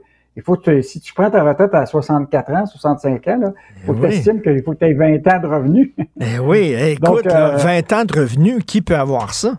Vraiment? Hein? Eh non, donc euh, c'est clair qu'il y a une tendance de fond, Richard, que les gens qui ont, mettons, 65 ans et plus, vont devoir travailler euh, quelques heures ou peut-être au moins un, 20 heures par semaine pour combler euh, le manque à gagner pour, pour, vivre. Et, et donc, ben, écoute, c'est quand même toute une époque. Moi, je me rappelle mon père, quand il a pris sa retraite, lui, à 55 ans, il a vraiment décidé que c'était fini, tu comprends-tu? Mais il, plusieurs d'entre eux avaient le taux d'espérance qui était plus 75 ans, 70 ans. Et là, aujourd'hui, avec le taux d'espérance de vie qui est pas mal élevé, j'ai l'impression qu'on on va travailler encore plus plutôt que, de, voyager. Mais écoute, c'est peut-être une bonne nouvelle pour certains entrepreneurs parce que, écoute, ce matin, avant de débuter mon émission, j'ai parlé à un jeune mm. entrepreneur qui était invité ici à Cube Radio, puis il me disait, Richard, c'était tellement un casse-tête, la main-d'œuvre. Il dit, avec les jeunes, il dit, on leur donne des rendez-vous euh, parce qu'ils ont envoyé leur CV euh, pour leur job, on leur donne des rendez-vous pour euh, l'embauche, ils se pointent pas. à un moment donné, ils travaillent, on les a formés, ils travaillent, puis à un moment donné, ils décident, eux autres, le matin, euh, ils se pointent pas, puis ils appellent pas, puis parce qu'ils ont une job ailleurs. Il dit, il dit c'est vraiment une génération très étrange. Peut-être qu'avec des gens plus vieux, euh, ça va être ça va être plus facile pour les entrepreneurs. Mais Richard, rappelle-toi le PDG d'une techno là, à Québec qui s'était déguisé en ben licorne. Oui. oui. puis là, il était rentré, il avait donné tout son, son personnel parce qu'il était, tous les employés étaient en demande. Je veux travailler seulement trois jours. Je veux travailler, je veux pas travailler le week-end je veux pas ci, etc. Là, il leur a dit, écoutez, mais moi, je suis prêt à faire un compromis. Mais le, en échange, vous allez être plus productif. Ben oui, ben oui. Euh, ben, parce qu'à un moment, il va falloir que tu aies, qu'il y ait une espèce d'échange, de, de, give and take, comme on dit, là, tu sais, donner-gagner. Et donc, euh, donc on est, on est rendu là, Richard, là. Fait que euh, peut-être que tous les deux, on se retrouvera chez Rona ou chez Renault hey, L'autre jour, j'ai vu le REM passer sur une euh, rame. Euh, j'étais dans le coin de Verdun et passer juste au-dessus de moi et j'ai baissé la fenêtre de mon auto, la vitre de mon auto, pour voir si effectivement ça faisait du bruit. Puis ça mène un train d'enfer, mon gars. Ça fait beaucoup de bruit. Bon, Richard, là, c'est clair qu'il devait commencer là, les premiers wagons vraiment le 21 mai.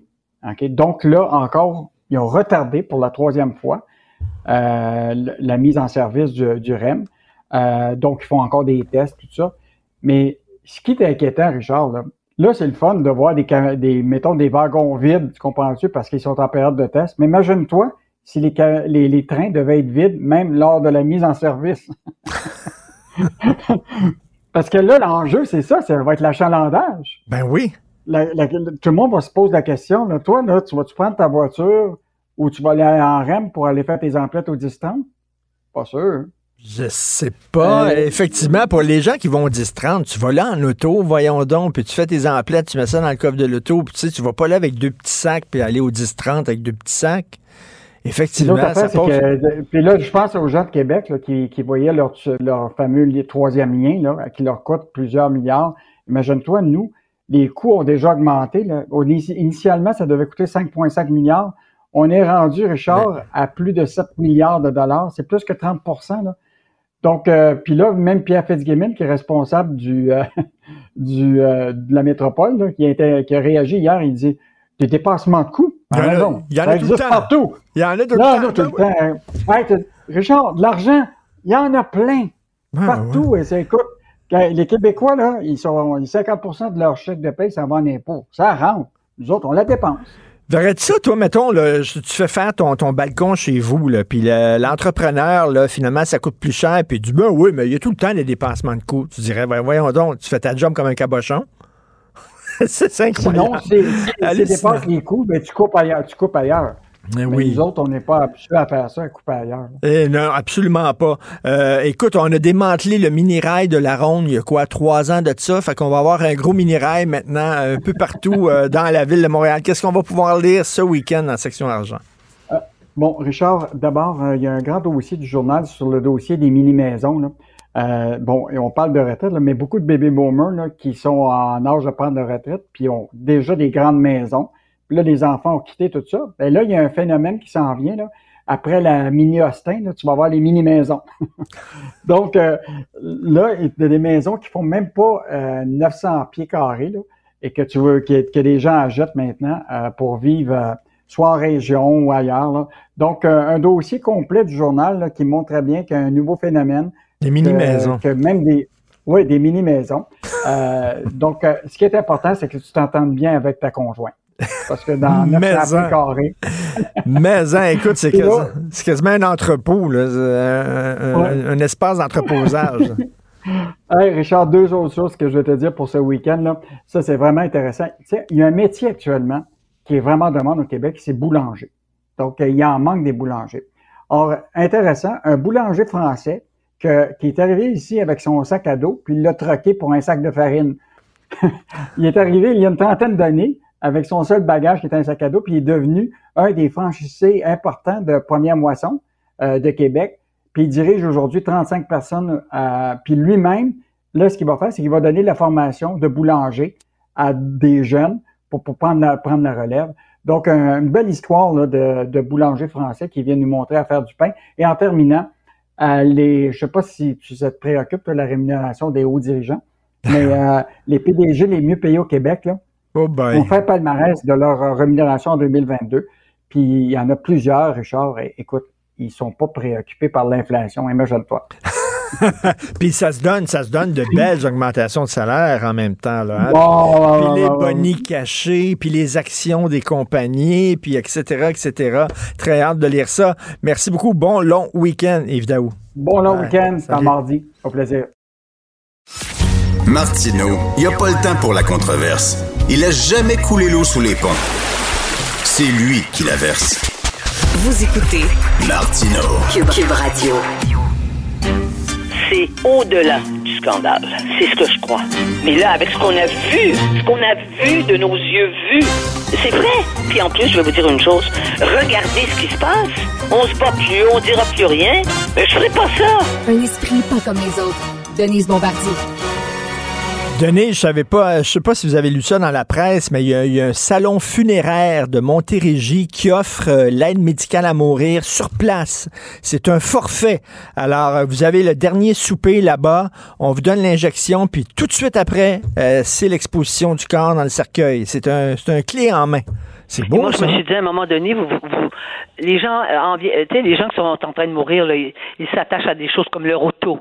Alors, il y aura des, services à l'auto pour ben parce que comme ça, ils n'auront même pas besoin de se rendre dans un lieu qui n'est pas le leur. Ils resteront dans leur auto. Ben. c'est ça qui est venu. Je vais vous dire, c'est fou à dire. C'est ça qui m'est venu en tête quand j'ai lu ça. Ben, c'est vrai, comme un, comme un lave-auto. on rentre là-dedans, il ferme les portes, puis il y a du gaz. Il y a du gaz, puis on meurt dans notre char. Ben oui, parce qu'on aime nos autos. Non, mais ça a l'air d'un film de Denis Arcand. On est, on est rendu là, là. c'est fou de même, là. Ça va plus. Oui, mais, oui, mais il y a beaucoup de choses. Il y a beaucoup de, il y a, beaucoup de réalités qui sont au-delà de ce que l'on pouvait concevoir encore il y a 20 ans. Tout à fait. C'est quand même. C'est pour ça qu'on est tellement perturbé, puis que c'est tellement fatigant au sens le plus fort du mot fatigue. Oui. Que de, que de travailler dans les médias puis d'avoir à couvrir tous les jours. Parce que je voyais aussi, il y a des gens qui, vous savez maintenant, vous le savez, les gens nous le disent aussi. Euh, oh, je suis capable de lire les journaux. Mmh. J'essaie, je, je, lis, je lis dans le journal de Montréal, je lis quelques chroniques, mais quand ça m'énerve trop, j'arrête. Ils sont, les gens sont, les gens sont ils sont au-delà de ce qu'ils peuvent euh, de ce qu'ils peuvent absorber. On les comprend. Nous, c'est notre métier. On trouvait ça, mais même nous, regardez dans quel état d'esprit on est. Heureusement qu'on peut se voir une fois de temps en temps pour se faire des pour se faire des mamours, parce Ah ben oui. Surtout qu'on a passé deux ans, trois ans presque à être séparés, à ne pas à ne pas avoir de contact entre nous. C'est tout Mais, ça. mais écoutez, Denise, je reviens à Denis Arcand, puis je vais parler tantôt de Denis Arcand avec Joseph Facal, mais vous savez, euh, dans, dans euh, je pense c'est des invasions barbares où on entend Oui. la belle, belle chanson L'amitié de Françoise Hardy, qui est une Oui. chanson magnifique, mais c'est Ah ça, il, faut, il faut se réchauffer aux flammes de l'amitié pour passer à travers. C'est ça? Absolument. Je pense que et- parce que c'est pas l'amour, parce que l'amour, c'est tellement on entend on- et on lit, on lit les, on lit dans les journaux les drames de l'amour, n'est-ce pas? Les tragédies à cause de l'amour. Mais c'est rare qu'on lit les tragédies à cause de l'amitié. Mm. Mm, Hein, mm, c'est vrai mm, quand même. On, tue, on tue moins par amitié Quoi? que par amour. Quoi qu'il y ait des trahisons d'amitié, savez-vous quoi? Ça fait quasiment plus mal qu'une peine d'amour. Une trahison Ah ben, d'amitié. Ah ben ça, j'ai, moi j'ai écrit, euh, euh, j'ai écrit un livre sur l'amitié des femmes, nos amis, et, et j'ai dit que c'était, c'était plus, c'était plus fort que qu'une peine d'amour, Je- parce que euh, des amitiés féminines, les femmes, euh, ça- ça- mais ça c'est ce que je pense, les femmes sont plus perverses que les hommes d'une certaine façon, perverses avec les sentiments, Avec elles les sont capables, elles sont capables de faire de faire plus de mal parce que les hommes ils sont un peu ben, ils sont un peu de premier degré puis deuxième degré là-dedans. Tu sais disons que euh, bon à Mais- moins que mais- ce soit des hommes très très raffinés là bon ça. Mais puis pour les sentiments ils se défendent. Mais mais c'est vrai. Et c'est plus douloureux en fait parce qu'on s'attend pas on s'attend pas normalement de ça euh, Mais- mais- Denise, de- de- quand on a eu des mères qui ont été dures avec nous, qui, qui ont été pas compréhensibles, des mères qui ont été jalouses, ça existe.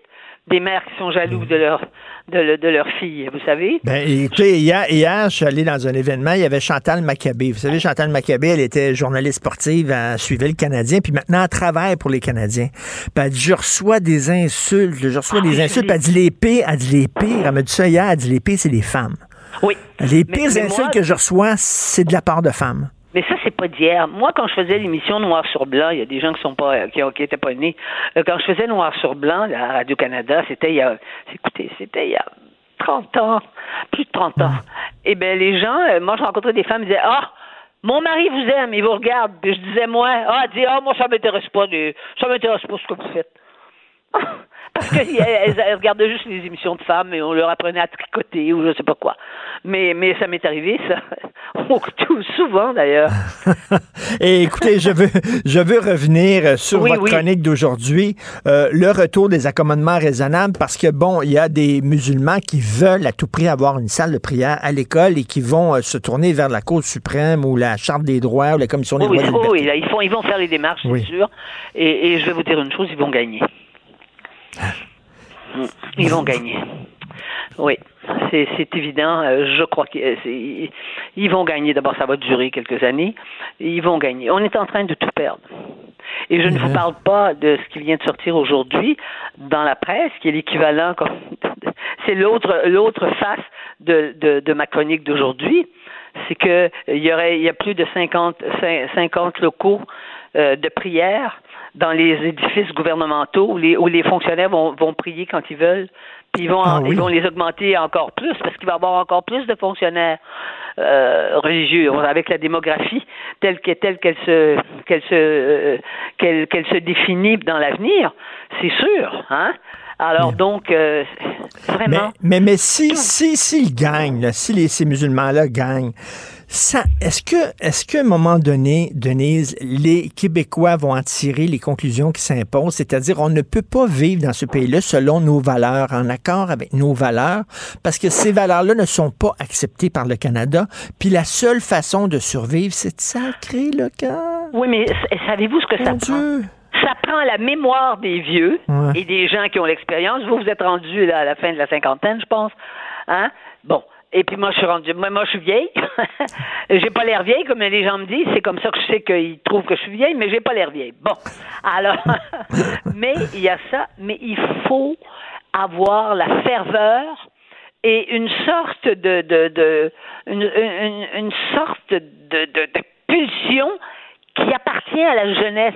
Moi, je me souviens quand on était moi, quand j'avais 20 ans, on se battait pour l'indépendance du Québec. Imaginez-vous, on, on, a retiré de ça des, des, des, leçons à tous égards.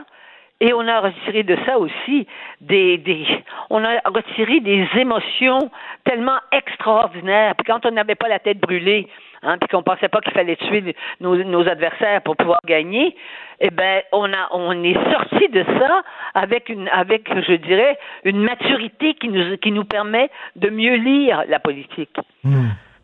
C'est sûr. Mmh. C'est sûr, mais je peux pas vous répondre à ça. Vous le savez, je je, je vais plus loin que vous dans ma dans ma dans ma façon de penser que euh, si on n'a pas si on n'a pas les forces vives de la nation, qui sont les jeunes, hein, en bas de 35 ans, puis on les a pas. Hein? On les a pas maintenant. Ils sont pas là-dedans. Il y, a une, il y, a une, minorité, mais il y avait une minorité aussi à l'époque. C'est ça, c'est que les, groupes musulmans euh, qui contestent euh, cette décision-là vont gagner. Et là, il y a des gens qui vont dire, ben tant mieux, qui vont en, en disant, oui, c'est vrai que le gouvernement du Québec est en train de brimer leurs droits fondamentaux. Ils vont dire ça. Absolument. Absolument. Puis c'est la culpabilité aussi. Je veux dire, on est toujours accablé de tous les malheurs qui se passent au Québec. On, on nous accable, alors que nous sommes les minoritaires. Nous avons été, euh, à une certaine époque, nous avons été victimisés. Mmh, mmh. Mais c'est pas nous qui sommes les victimes. Nous sommes les bourreaux, figurez-vous.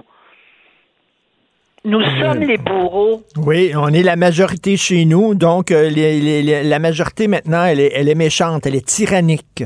Oui, oui. Et regardez la façon dont on traite le, le, la CAQ. Tu sais, quand j'entends, quand j'entends, j'entends encore les gens, les, nos, nos, confrères journalistes qui disent, mais je pense que vous êtes allé là-dedans un petit peu, vous, Richard aussi. On cherche le 1,4 qui est qui est pas d'accord avec avec mais et qui dit mais ça ça ressemble à l'Union soviétique puis ça ressemble à la Chine. Mais on s'arrache les cheveux. Moi je m'arrache les cheveux. Heureusement que j'en ai beaucoup beaucoup. Euh, quand je dis ça c'est pas possible de faire des des comparaisons pareilles.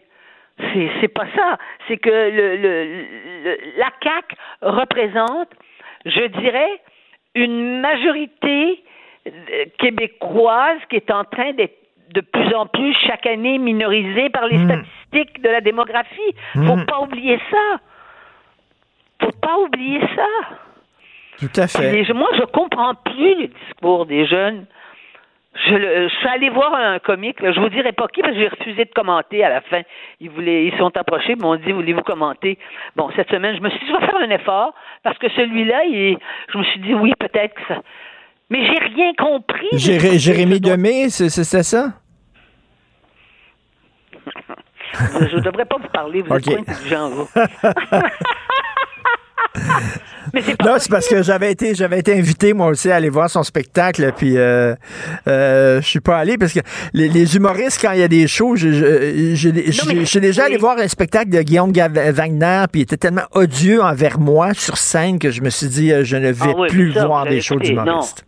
Non, non, c'est pas ça. C'est que je peux pas croire. C'est que pour être parlé aux Québécois, ils pensent qu'il faut leur parler, puis ils leur parlent tabarnak, les Québécois, vous êtes, c'est vous qui êtes les plus forts. Il parlait comme ça, et c'est un Français? Je me suis dit, justement, parce qu'il est français, il va nous donner un regard un peu plus.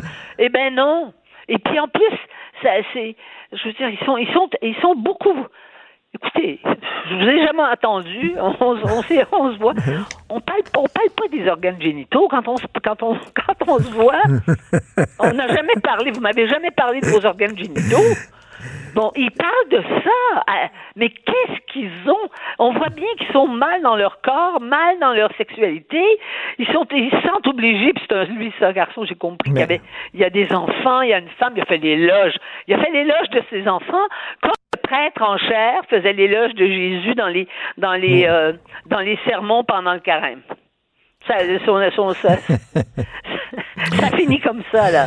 Mais, mais j'aurais pas voulu. Là, vous m'avez embarqué là-dessus. Bon, mais c'est Mais fait. non, mais je reviens, je reviens. Entre nous. je reviens, je reviens sur votre chronique. On est dans une impasse. Là. Si effectivement il gagne, à un moment donné, euh, c'est que c'est un gouvernement qui a été démocratiquement élu par son peuple, la CAQ. Et euh, on est derrière ce gouvernement-là. Le gouvernement a dit, il n'y aura pas de salle de prière. Moi, je suis convaincu qu'il y a un consensus au Québec. On ne veut pas de salle de prière. Et là, on va se faire imposer des salles de prière par le Canada. C'est-à-dire que ceux, les fonctionnaires, les fonctionnaires vont pouvoir aller, euh, et puis, et puis, comme je dis euh, dans mon papier, euh, aujourd'hui pour demain, mon papier de demain, mais j'avais abordé un peu la question, c'est que maintenant, ils vous payent pour, pour prier. Hmm. Parce que c'est sur votre temps de travail, donc ça fait partie des. Ça, ça doit, ça doit être un avantage. C'est un avantage qui, avec la convention collective. Parce que si vous êtes obligé de, prier cinq fois par jour, comme les musulmans, les musulmans très religieux, cinq fois par jour, ben alors, mais il faut, faut quand même sortir du local, allez vous faire vos ablutions pour que vous pour être pur, pur, pur. Vous en allez dans votre salle, prier, sortir de votre salle, faites ça cinq fois par jour dans l'école avec avec les ah, on peut rien dire. dans les bureaux. On peut rien dire, c'est de la fermeture. On peut rien dire, c'est la fermeture vers envers l'autre. Donc c'est ça qu'on va se faire répondre. Malheureusement, comme vous le dites, Jean-François Lisée me disait la même affaire. Je suis convaincu qu'ils vont gagner. Je suis convaincu. Mais oui, on, le sait, parce qu'on a trop de. vous savez, il faut qu'il y ait quelques avantages à, à prendre de l'âge, et on le sait. Puis vous, je sais que vous, vous, êtes, vous pensez la même chose. On a trop d'expérience pour penser qu'on va, on va revenir en arrière, puis que les gens vont sortir dans la rue. Puis mm. moi, je me suis, me suis dit, là, quand j'ai vu certains accrochages dans les écoles, je me suis dit, mon Dieu, il y a des gens qui vont sortir dans la rue, ben qui vont venir, mais pas. Oh, on, va faire, on, va, on va hausser les épaules, on va dire bof bof. Puis il y a des gens qui vont applaudir. Québec solidaire va trouver ça fantastique. Ben oui, c'est oh mon Dieu, on brimait les pauvres musulmans. Ben oui, puis ils vont applaudir. on est comme ça. On est rendu. Les Québec solidaire sont un peu mal pris parce qu'ils ont une, petite partie. Mais la petite partie là, dans le Québec solidaire qui pense pas comme eux, ils n'ont plus rien à faire avec eux. Hein? C'est sûr. Ils peuvent aller au PQ, ces gens-là, maintenant. On vit dans un film de Denis Arcand. Merci beaucoup, Denise. Bon long week-end. Merci. Au revoir. Merci. Au revoir. Pour une écoute en tout temps, ce commentaire de Denise Bombardier est maintenant disponible sur l'application Cube ou en ligne au cube.ca. Tout comme sa série À haute voix, un balado où Denise Bombardier remonte le fil de sa mémoire pour discuter des enjeux de la société québécoise contemporaine. Cube Radio.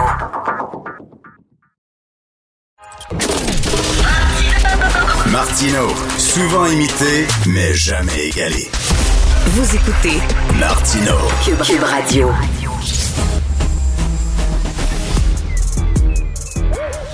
Mathieu Bocoté. Il représente un segment très important de l'opinion publique. Richard Martineau. Tu vis sur quelle planète? La rencontre. Je regarde ça et là, je me dis, mais c'est de la comédie. C'est hallucinant. La rencontre. Bocoté. Martineau. Alors, on a beaucoup parlé de langue cette semaine. Quel bilan tu tires de toutes ces histoires-là, euh, Mathieu? Oui, euh, j'ai mal entendu, pardonne-moi. OK, on a beaucoup parlé de langue cette semaine. Quel bilan tu tires de toutes ces histoires? Alors, c'est assez particulier. Je, je dirais c'est à la fois un bilan politique et un bilan personnel. Alors, le bilan politique, c'est fascinant.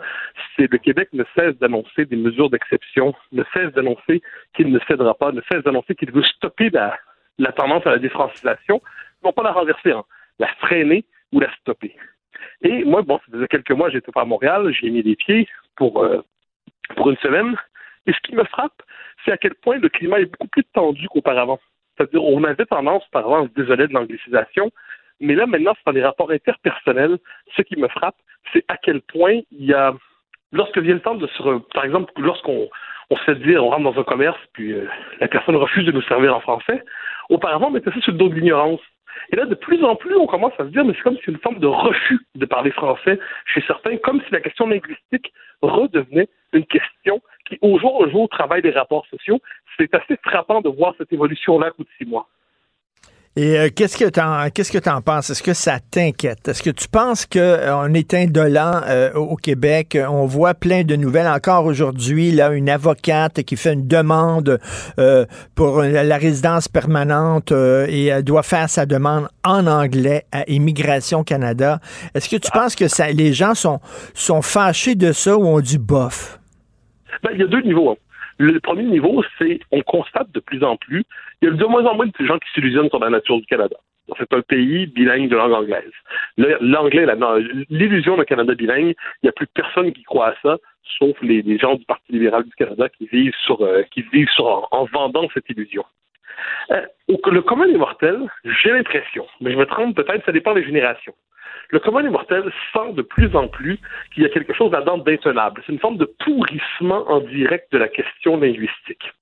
Les jeunes générations, je le redoute sans en être certain, parce que c'est pas unanime, puis la jeune génération c'est compliqué, il y a plusieurs éléments, mais une partie des jeunes générations voit ça comme si ça allait de soi, a accepté le basculement linguistique, considère que le français et l'anglais s'entrecroisent dans, presque dans les mêmes conversations et c'est normal. Mais une partie, ça, je, je me prends la peine de le noter, d'autres commencent à se dire, constatent tout simplement que, puis je reviens parce que c'est ça l'important, on n'est plus sur le mode, c'est pas si dur que ça apprendre le français, pourquoi ils ne l'apprennent pas? On constate qu'il y a une forme d'arrogance et d'agressivité même quelquefois lorsqu'on exige de se faire servir en français, mmh. il n'est pas rare, moi ça m'est déjà arrivé de se faire traiter de raciste, de fermé, de xénophobe et gna gna gna. Alors là, j'ai l'impression que les ingrédients sont réunis pour qu'il y ait une prise de conscience d'ici quelques mois, quelques années. Je dis pas que ça va avoir lieu, mais pour la première fois depuis longtemps, on a l'impression que les éléments sont rassemblés, les éléments sont réunis pour que les Québécois puissent se dire, ben là, il y a quand même bien des limites. Je dirais pas qu'on est à la veille d'une nouvelle crise de Saint-Léonard, il faut pas compter d'histoire, mais la question linguistique est en train de redevenir une question qui nous travaille non pas seulement politiquement, mais au quotidien. Écoute, euh, la gouverneure générale qui ne parle pas français, euh, le patron d'Air Canada, le patron de SNC-Lavalin, le premier ministre de la seule province officiellement bilingue au Canada, le Nouveau-Brunswick, le premier ministre du Nouveau-Brunswick est un unilingue anglais, etc., etc. On peut, à un moment donné, on fait un plus un plus un plus un, puis on commence à, en tirer les conclusions qui s'imposent, c'est-à-dire que le français, ça peut être très important pour Ottawa. Ben, c'est non seulement pas important, mais je pousserais ça encore plus loin. C'est-à-dire, pour certains, c'est une forme de je veux dire, de résidus dont on doit se débarrasser.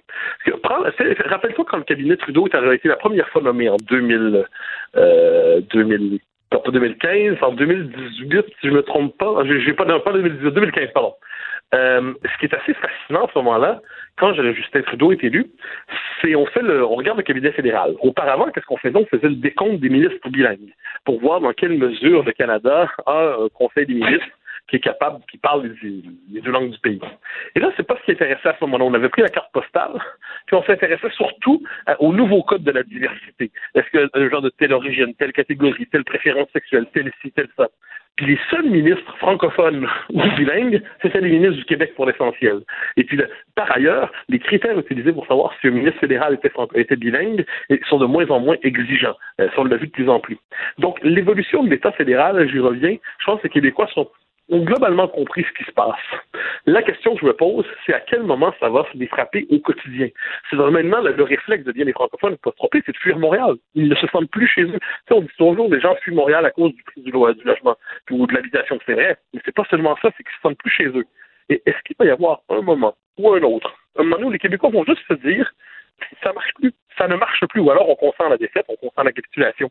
je donne souvent un exemple suivant, ça me frappe, surtout quand on a, on, ça nous arrive aujourd'hui, tout le monde, on commande de la bouffe chez soi. Et moi, ce qui me frappe, c'est comment, quand on, par exemple, on a un, livreur qui refuse de parler français, c'est toujours un phrase, no French, no French, no French, English. Et moi, je réponds toujours, no French, no tip. No French, no tip. Hmm. Et là, soudainement, la capacité de dire merci, bonjour apparaît. c'est pas grand chose mais c'est un rapport de force qui s'établit, je dirais presque dans chaque conversation. Et ça, Christian Dufour, dans Le défi québécois en 89, avait écrit que les Québécois devaient être individuellement plus méchants pour servir collectivement le Québec. Ce que vous voulez dire par là, c'est qu'on devait être un peu moins paillasson. Et je pense qu'individuellement, aujourd'hui, puis moi je crois au politique, je crois au collectif, je crois à l'État, mais je pense qu'individuellement, chacun aujourd'hui a la fonction de ne plus être, de ne plus être un paillasson. Écoute, euh, je suis abonné aux fermes LUFA. Les fermes LUFA, c'est que tu reçois ah, ça chaque semaine, tu sais, des, des, des, de la bouffe avec des légumes et tout ça. Et là, euh, puis c'est tout le temps, le livreur est toujours en une langue anglophone. Et il y a quelqu'un qui a écrit euh, à l'UFA et qui a mis son texte sur les médias sociaux. Tu l'as certainement vu passer. je vais lire son texte. Bonjour les fermes LUFA, vos produits sont excellents, mais je n'arrive pas à comprendre comment vous pouvez envoyer des livreurs unilingues anglophones dans une banlieue francophone. La prochaine sera la dernière. Il y a d'autres fournisseurs. Me semble que c'est pas difficile à comprendre que ça se passe en français au Québec. S'il vous plaît, ne me faites pas le coup de la pénurie du C'est le même livreur depuis six mois. Je m'offre gratuitement pour faire l'initiation de simple politesse. Jean, bonjour. Vous allez bien? Merci.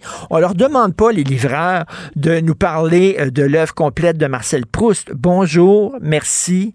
Comment ça va? C'est tout. Même pas. Puis ce que tu dis, si je peux me permettre, c'est qu'on n'est pas très exigeant. Hein. on ne demande même pas qu'ils soient intégrés, on demande juste qu'ils soient polis. Parce qu'au Québec, dire bonjour, merci, comment allez-vous, c'est pas c'est pas parler français, c'est une politesse élémentaire. Et, on a oublié cette dimension de politesse élémentaire. Et les Québécois ont trop longtemps accepté l'idée que ben, c'est normal, puis c'est à nous à nous adapter. Et là, là, cette espèce d'exigence d'adaptation pour soi-même toujours, de peur de, parce qu'il y a toute espèce de discours ambiant qui nous dit on est fermé, raciste, gna, gna, si on, si on exige le contraire, euh, c'est, ça pousse en fait une société à l'autodésagrégation. Ça la pousse à l'autodestruction parce que c'est vraiment l'héritage là-dessus. On, on pourrait en parler à la lumière des travaux de notre ami euh, Frédéric Bastien. Le, le fait d'être dans une culture qui a été historiquement dominée, vaincue, tout ça, ça nous amène à croire que dès qu'on veut s'affirmer, on fait un geste de radicalité. Dès qu'on veut s'affirmer, on est dans l'extrémisme. Dès qu'on n'est pas en train de négocier à la baisse ses propres droits, on est un fanatique. Et ça, je pense qu'on le voit. Et là, l'argument que tu donnes est assez bon, la scène que tu donnes. Après six mois, il me semble, le type devrait apprendre quelques mots de français. Ben mais non, il les apprend pas. Donc, ça nous rappelle une chose, c'est qu'au Québec, on voudrait que ça se passe en français, mais au Québec, ça se passe pas en français. C'est pas juste à Montréal maintenant, c'est à Montréal, c'est à Laval, c'est sur les deux rives, et puis ça va continuer, ça va s'étendre tant qu'il n'y aura pas ce moment brusque, euh, politiquement, j'entends culturellement, où les Québécois vont juste se dire, c'est assez, puis on va mettre des balises fermes, ben comme on l'a déjà fait autrefois. Est-ce qu'on est encore capable de le faire? Quand on regarde Christine Fréchette au gouvernement, quand on regarde un gouvernement qui est beaucoup plus mou qu'on ne le souhaiterait? On peut en douter, mais bon, on peut toujours l'espérer. Qu'est-ce que dit le patron d'Air Canada? Il a dit, euh, je, il a vécu 14 ans ici à Montréal, puis il n'a pas parlé un mot du mot de français. Il dit, je n'en ressentais pas le besoin. Je, je, je, pouvais vivre sans parler français. Si le livreur euh, n'a pas senti euh, une pression pour dire bonjour, merci, c'est parce que son patron lui a jamais demandé. C'est parce que ses clients, ils ont jamais dit no tip, euh, no, no French, no tip. Voilà. Oui, puis alors Robert Laplante, le directeur de l'Action nationale, souvent cette thèse qu'il défend dans ses éditoriaux de la revue de l'Action nationale, du temps qu'on fera pas du français la langue incontournable, presque obligatoire des rapports sociaux. C'est-à-dire qu'elle ne doit pas être optionnelle. C'est pas une langue pour les Canadiens français seulement, c'est la langue commune des Québécois. Tant qu'on sera pas capable de faire ça, mais les stratégies d'esquive vont l'emporter, parce que la pression d'Amérique du Nord, parce que la pression du Canada. Mais ce que que tu dis, parce que je me permets de revenir là-dessus, sur, on, on, on est tous aujourd'hui, tout le monde a 5, 10, 20 anecdotes à raconter à quel point le français est piétiné au quotidien. Puis là, c'est pas juste des nationalistes, euh, je dirais, de, de, des nationalistes convaincus comme moi qui parlent comme ça. C'est des gens ordinaires qui pensent pas à la question linguistique tous les jours, puis qui sont obligés d'y penser quand ils constatent que lorsqu'ils veulent vivre dans leur langue, ça devient compliqué. C'est quand même ça la question. Et ça, moi, quand c'est rendu que les gens ordinaires, qui sont pas des militants, constatent ça et puis se disent, mais là, ça, marche pas cette affaire-là, c'est là que tu peux dire que le, le ressort politique est tendu pour donner quelque chose. Et tu as vu en terminant, et on va rendre hommage à Beau Dommage dans le cadre de la Fête nationale du Québec. Euh, et j'écrivais sur Facebook en, rigolant, euh, à l'époque, euh, quand Beau Dommage là, commençait, Montréal était une ville francophone. Là, et maintenant, ben, ça a bien changé. Puis aujourd'hui, on chante pas tous les palmiers, tous les bananiers, mais on chante All the Palm Trees, All the Banana Trees ouais, mais en fait, c'est terrible. J'espère que c'est pas un concert d'adieu à ce que représente Beau Dommage. Hein. C'est Beau Dommage, je suis de ceux qui, qui vénèrent ce groupe. C'est un groupe qui nous a marqué profondément. J'espère qu'il a porté l'expression, l'épanouissement d'une certaine idée de la culture québécoise. J'espère que célébrer ce groupe aujourd'hui, on n'est pas passé de l'émancipation au folklore. Merci beaucoup. Euh, bon long week-end, euh, Mathieu. Merci. Bonne journée. Merci. Bye bye. Si l'actualité était un vase brisé, ce serait lui qui recollerait les morceaux. Martino. Le choix des connaisseurs. Alors, nous parlons à Christian Rioux, l'excellent correspondant euh, du Devoir à Paris. Euh, Christian qui nous parle bien du Festival de Cannes. On sait c'est le Festival de Cannes qui a débuté. Et euh, Johnny Depp, qui est un peu persona non grata aux États-Unis, hein, suite à toutes sortes d'allégations de violence conjugale. On sait qu'il y avait eu son fameux procès avec son ex Amber Heard. Donc, persona non grata aux États-Unis. en France, lors de la projection du film de Mai Wen, Jeanne Dubarry, euh, ovation debout de 7 minutes, entre autres pour le film, mais surtout pour Johnny Depp. On en parle avec Christian Rioux. Bonjour, Christian. Bonjour, Richard. Ça vous a inspiré euh, ce texte euh, quand la France résiste à la rectitude politique, c'est-à-dire on, accueille avec joie et bonheur Johnny Depp en France alors qu'il est, euh, qu'il est personnel non grata aux États-Unis. On fait la même chose avec Polanski, on fait la même chose avec Woody Allen. Christian, il y a des gens qui diraient, comme vous, la France résiste à la rectitude politique, ils sont courageux. Il y en a d'autres qui diraient, la France, elle est complaisante envers les pédophiles, les violeurs et les Qu'est-ce que vous en pensez? Oui, absolument. C'est le, c'est le, c'est le débat. Écoutez, euh, vous ne savez peut-être pas, moi j'ai été, euh, comme journaliste, j'ai été pendant dix ans président de l'Académie des Lumières ici à Paris, qui était euh, l'académie qui regroupait les correspondants étrangers et qui donnait des prix à chaque année au cinéma français. J'avais même hmm. créé à ce moment-là un prix du, du film francophone. et je dois vous dire une chose, je dois vous dire que jamais, jamais, euh, il ne nous est venu à l'idée quand on euh, quand on euh, quand on mettait les gens en nomination de d'aller de, fouiller dans leur euh, dans leur casier judiciaire ou de s'intéresser à leur à leur vie privée. Quand on quand on s'intéresse au cinéma, quand on donne des prix au cinéma, on s'intéresse à la qualité des films, à la qualité de l'interprétation, à la qualité de la création artistique. Est-ce que ça veut dire qu'on va récompenser des gens qui dans la vie sont peut-être des salauds, sont peut-être des gens qui pratiquent de l'évasion fiscale, des gens qui, ont volé leur, leur employeur, qui ont battu leurs enfants. C'est possible. C'est très possible, mais je pense que euh, un pays comme la France s'honore de juger la création artistique sur la base de la création artistique et non pas sur, sur d'autres critères, sur des critères de moralité publique, même si ces critères-là peuvent être, peuvent être dans la vie de tous les jours euh, euh importants. Dans le, quand, on, quand on entre dans le domaine de l'art, quand on entre dans, le domaine artistique, on entre, je dirais, dans un quelque part dans un domaine réservé où on juge l'œuvre d'abord et essentiellement et uniquement l'œuvre, l'œuvre avant tout. Et ça, je pense que c'est, euh, je pense que c'est fondamental. C'est un, je vous dirais que pour moi, c'est un des fondements, je dirais, de notre, d'une société libre. Une société qui se met à juger euh, les œuvres d'art et les artistes en fonction de leur moralité. Je pense que c'est une société où la liberté artistique, la liberté tout court est, est, brimée.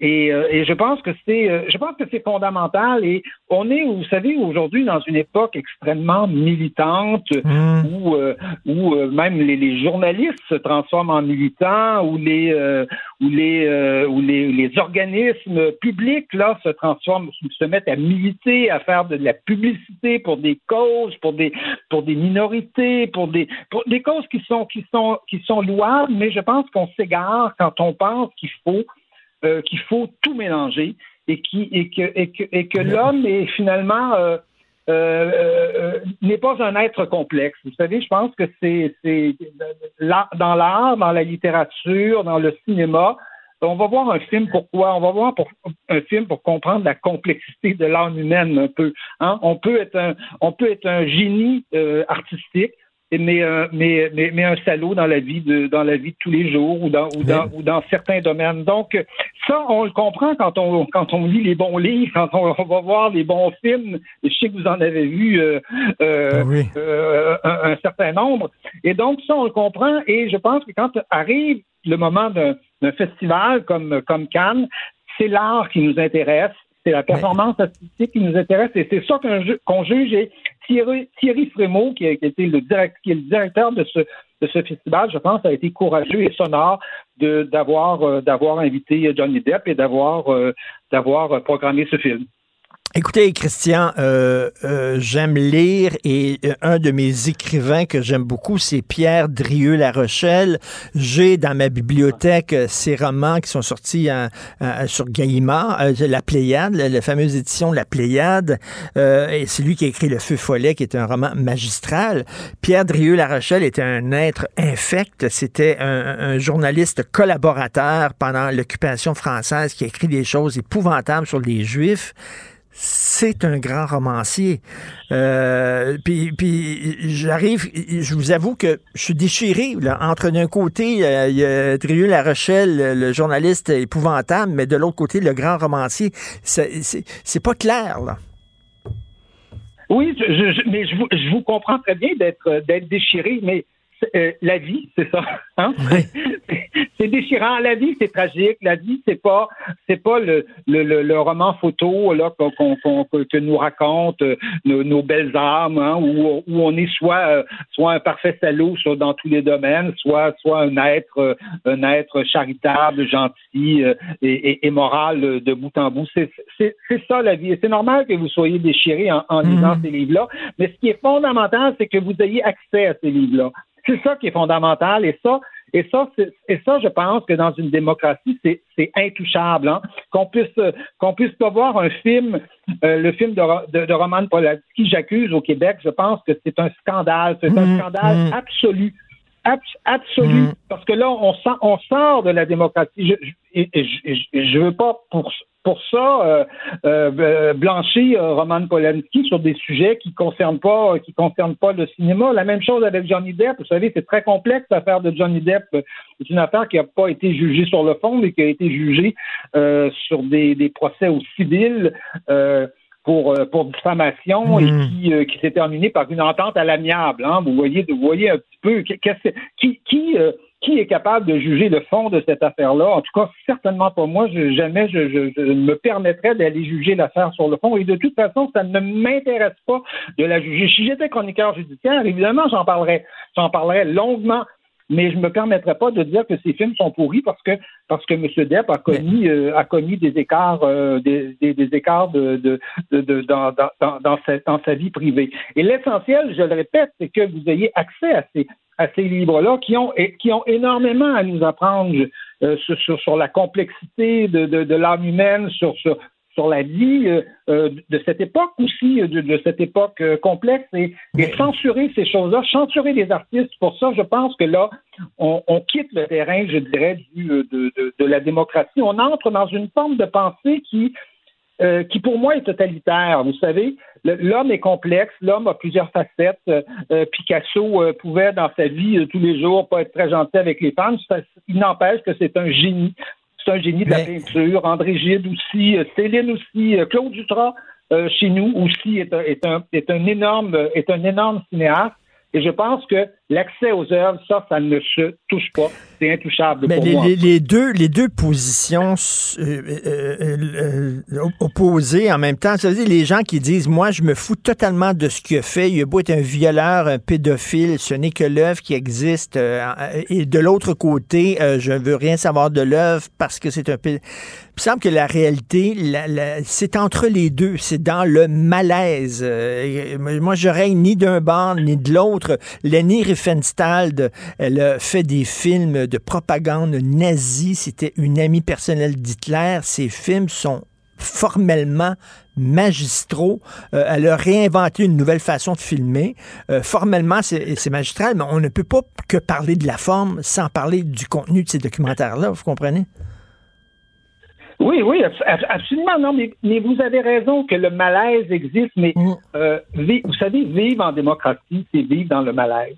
Mm. C'est vivre, c'est accepter d'être choqué, c'est accepter que euh, vos opinions ne triompheront pas toujours, que, que, que même vous allez, euh, vos opinions vont être, vont être largement minoritaires, qu'on va vous insulter, qu'on va vous euh, qu'on va vous critiquer. Euh, c'est ça vivre en démocratie. C'est le c'est c'est et, et, et, et, le jour où on refuse ça, eh bien, et, on s'adonne à la censure, là, je pense qu'on quitte le terrain. On quitte le terrain du libéralisme, on quitte le terrain de, de, de, de la démocratie. Et euh, malheureusement, je pense que je pense que bannir des œuvres pour des raisons, euh, pour, des, pour, pour la moralité, pour la, de, de, de leurs auteurs, c'est c'est une pensée, c'est une pensée, euh, je veux dire, unidimensionnelle. C'est l'homme est complexe, l'homme a plusieurs facettes, l'homme l'homme a a, des côtés, euh, a toujours des côtés. En même temps, c'est ce que je vous dis là, c'est très chrétien, hein? C'est la, pensée de, de, notre société euh, euh judéo-chrétienne. C'est justement ça, c'est que l'homme est complexe et qu'il est mm. compliqué. Euh, il peut faire des choses absolument géniales un jour et le lendemain faire commettre, commettre des horreurs. Et il ne faut ni cacher ses horreurs et mm. évidemment pas cacher pas cacher les œuvres, les œuvres sublimes qu'il a fallu, qu'il a pu qu'il a pu accomplir. Et je pense qu'en défendant Johnny Depp, je, je ne défends pas le Johnny Depp qui aurait battu sa femme éventuellement ou qui aurait commis des actes violents. Personne à Cannes n'a pensé, euh, parmi les, les, centaines de personnes qui se sont levées pendant sept minutes pour l'applaudir, personne n'a pensé à, applaudir le Johnny Depp qui, qui aurait commis ce genre de ce genre de gestes. S'il les a s'il les a commis, euh, moi moi j'en sais rien. Mais, mais on applaudissait l'artiste, on, mm. on, applaudissait le comédien, euh, la grandeur d'un geste d'un geste d'un geste artistique et ça euh, et ça je pense que c'est c'est tout à fait justifié indépendamment de de l'histoire de l'histoire de, de, Johnny Depp et, de, et des, et des et des artistes ben, dont on souligne euh, la part. C'est chacun de tirer la ligne. moi, je suis capable d'écouter des disques de Noir Désir, mais j'aurais énormément de difficulté d'applaudir euh, Bertrand Cantat euh, qui, a tué sa femme s'il était devant moi, de me lever, de l'applaudir. J'aurais de la difficulté, mais, mais c'est un texte super intéressant. faut vivre avec ce malaise-là. Quand la France résiste à la rectitude politique. Merci beaucoup, Christian Rio l'accès aux œuvres, ça reste l'essentiel. Merci infiniment, Tout à fait. Merci, merci. Au revoir. Moteur, tour, action! C'est le cinéma qui a meublé ma solitude. C'est le cinéma qui a été mon ami, mon grand frère, qui m'a donné mon code moral, qui m'a donné mes valeurs, qui m'a fait voyager dans le temps et dans l'espace. Un autre cinéphile au bout du fil, Joseph Facal. Oh, excusez-moi. Quoi? Est-ce que vous cherchez Jean-Michel Bouchard? Oui. C'est moi. Vous pouviez pas le dire avant? Euh, c'est parce que... vous rendez-vous compte que vous faites attendre tout le monde, là? Je marche un peu tous les jours. Oh, il marche! c'est pas assez.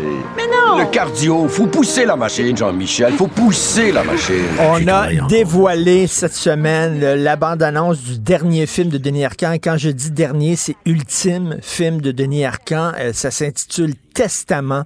Ça va être son testament cinématographique et ça a l'air va cracher le morceau. Il va dire tout ce qu'il pense des woke et d'une gauche radicale. Ça va être jouissif. Bien sûr, c'est un prétexte fantastique, Joseph, pour parler euh, de Denis Arcand. Est-ce que tu trouves, Joseph, on vit dans un film de Denis Arcand? Tu vois, cette semaine, euh, aujourd'hui, dans la presse, on, nous explique qu'il va avoir l'aide médicale à mourir dans un salon funéraire.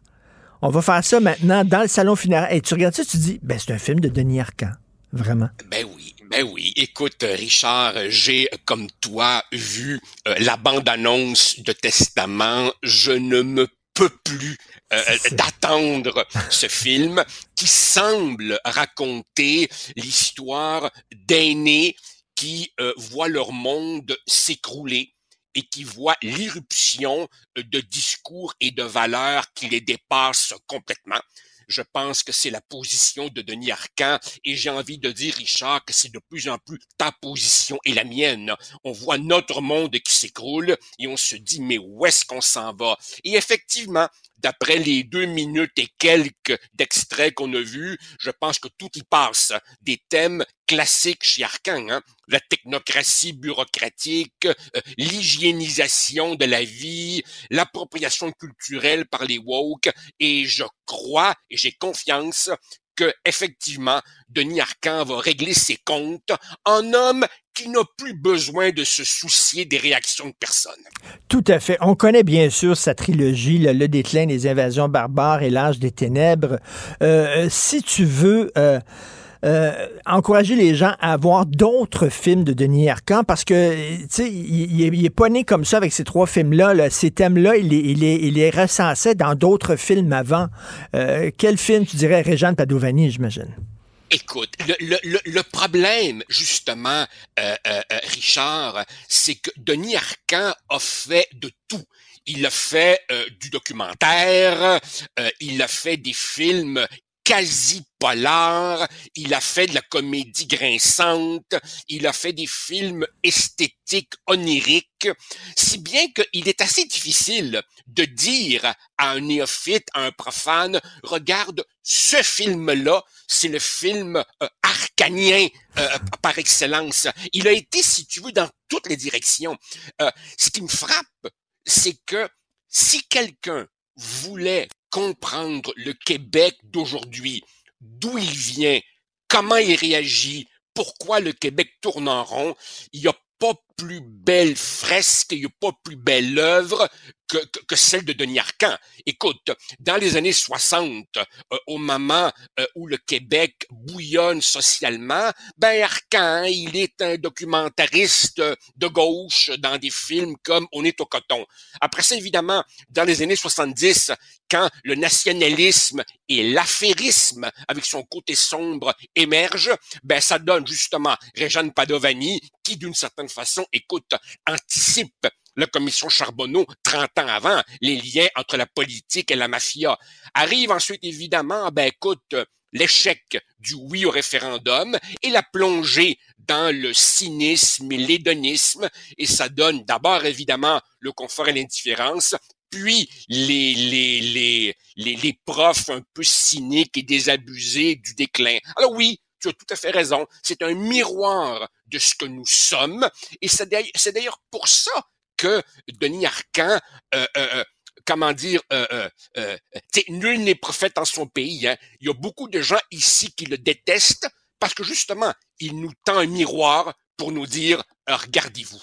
Denis Arcand, c'est notre Michel Houellebecq. On dit de Michel Houellebecq qui peut sentir, tu sais, Michel Houellebecq, dans ses romans, a prévu les Gilets jaunes. Il le sentit dans l'air, il a écrit un roman et tout de suite après la publication de son roman, ça, a explosé. C'est des artistes qui ont des antennes et Denis Arcand est la même chose. Euh, il a, comme tu le dis, senti la commission Charbonneau. On peut écouter un extrait, euh, Jean-François, est-ce qu'on a ça, un extrait de Réjeanne Padovani? Est-ce qu'on a ça? On écoute ça. Réjeanne Padovani. Réjeanne est en ville. Qui?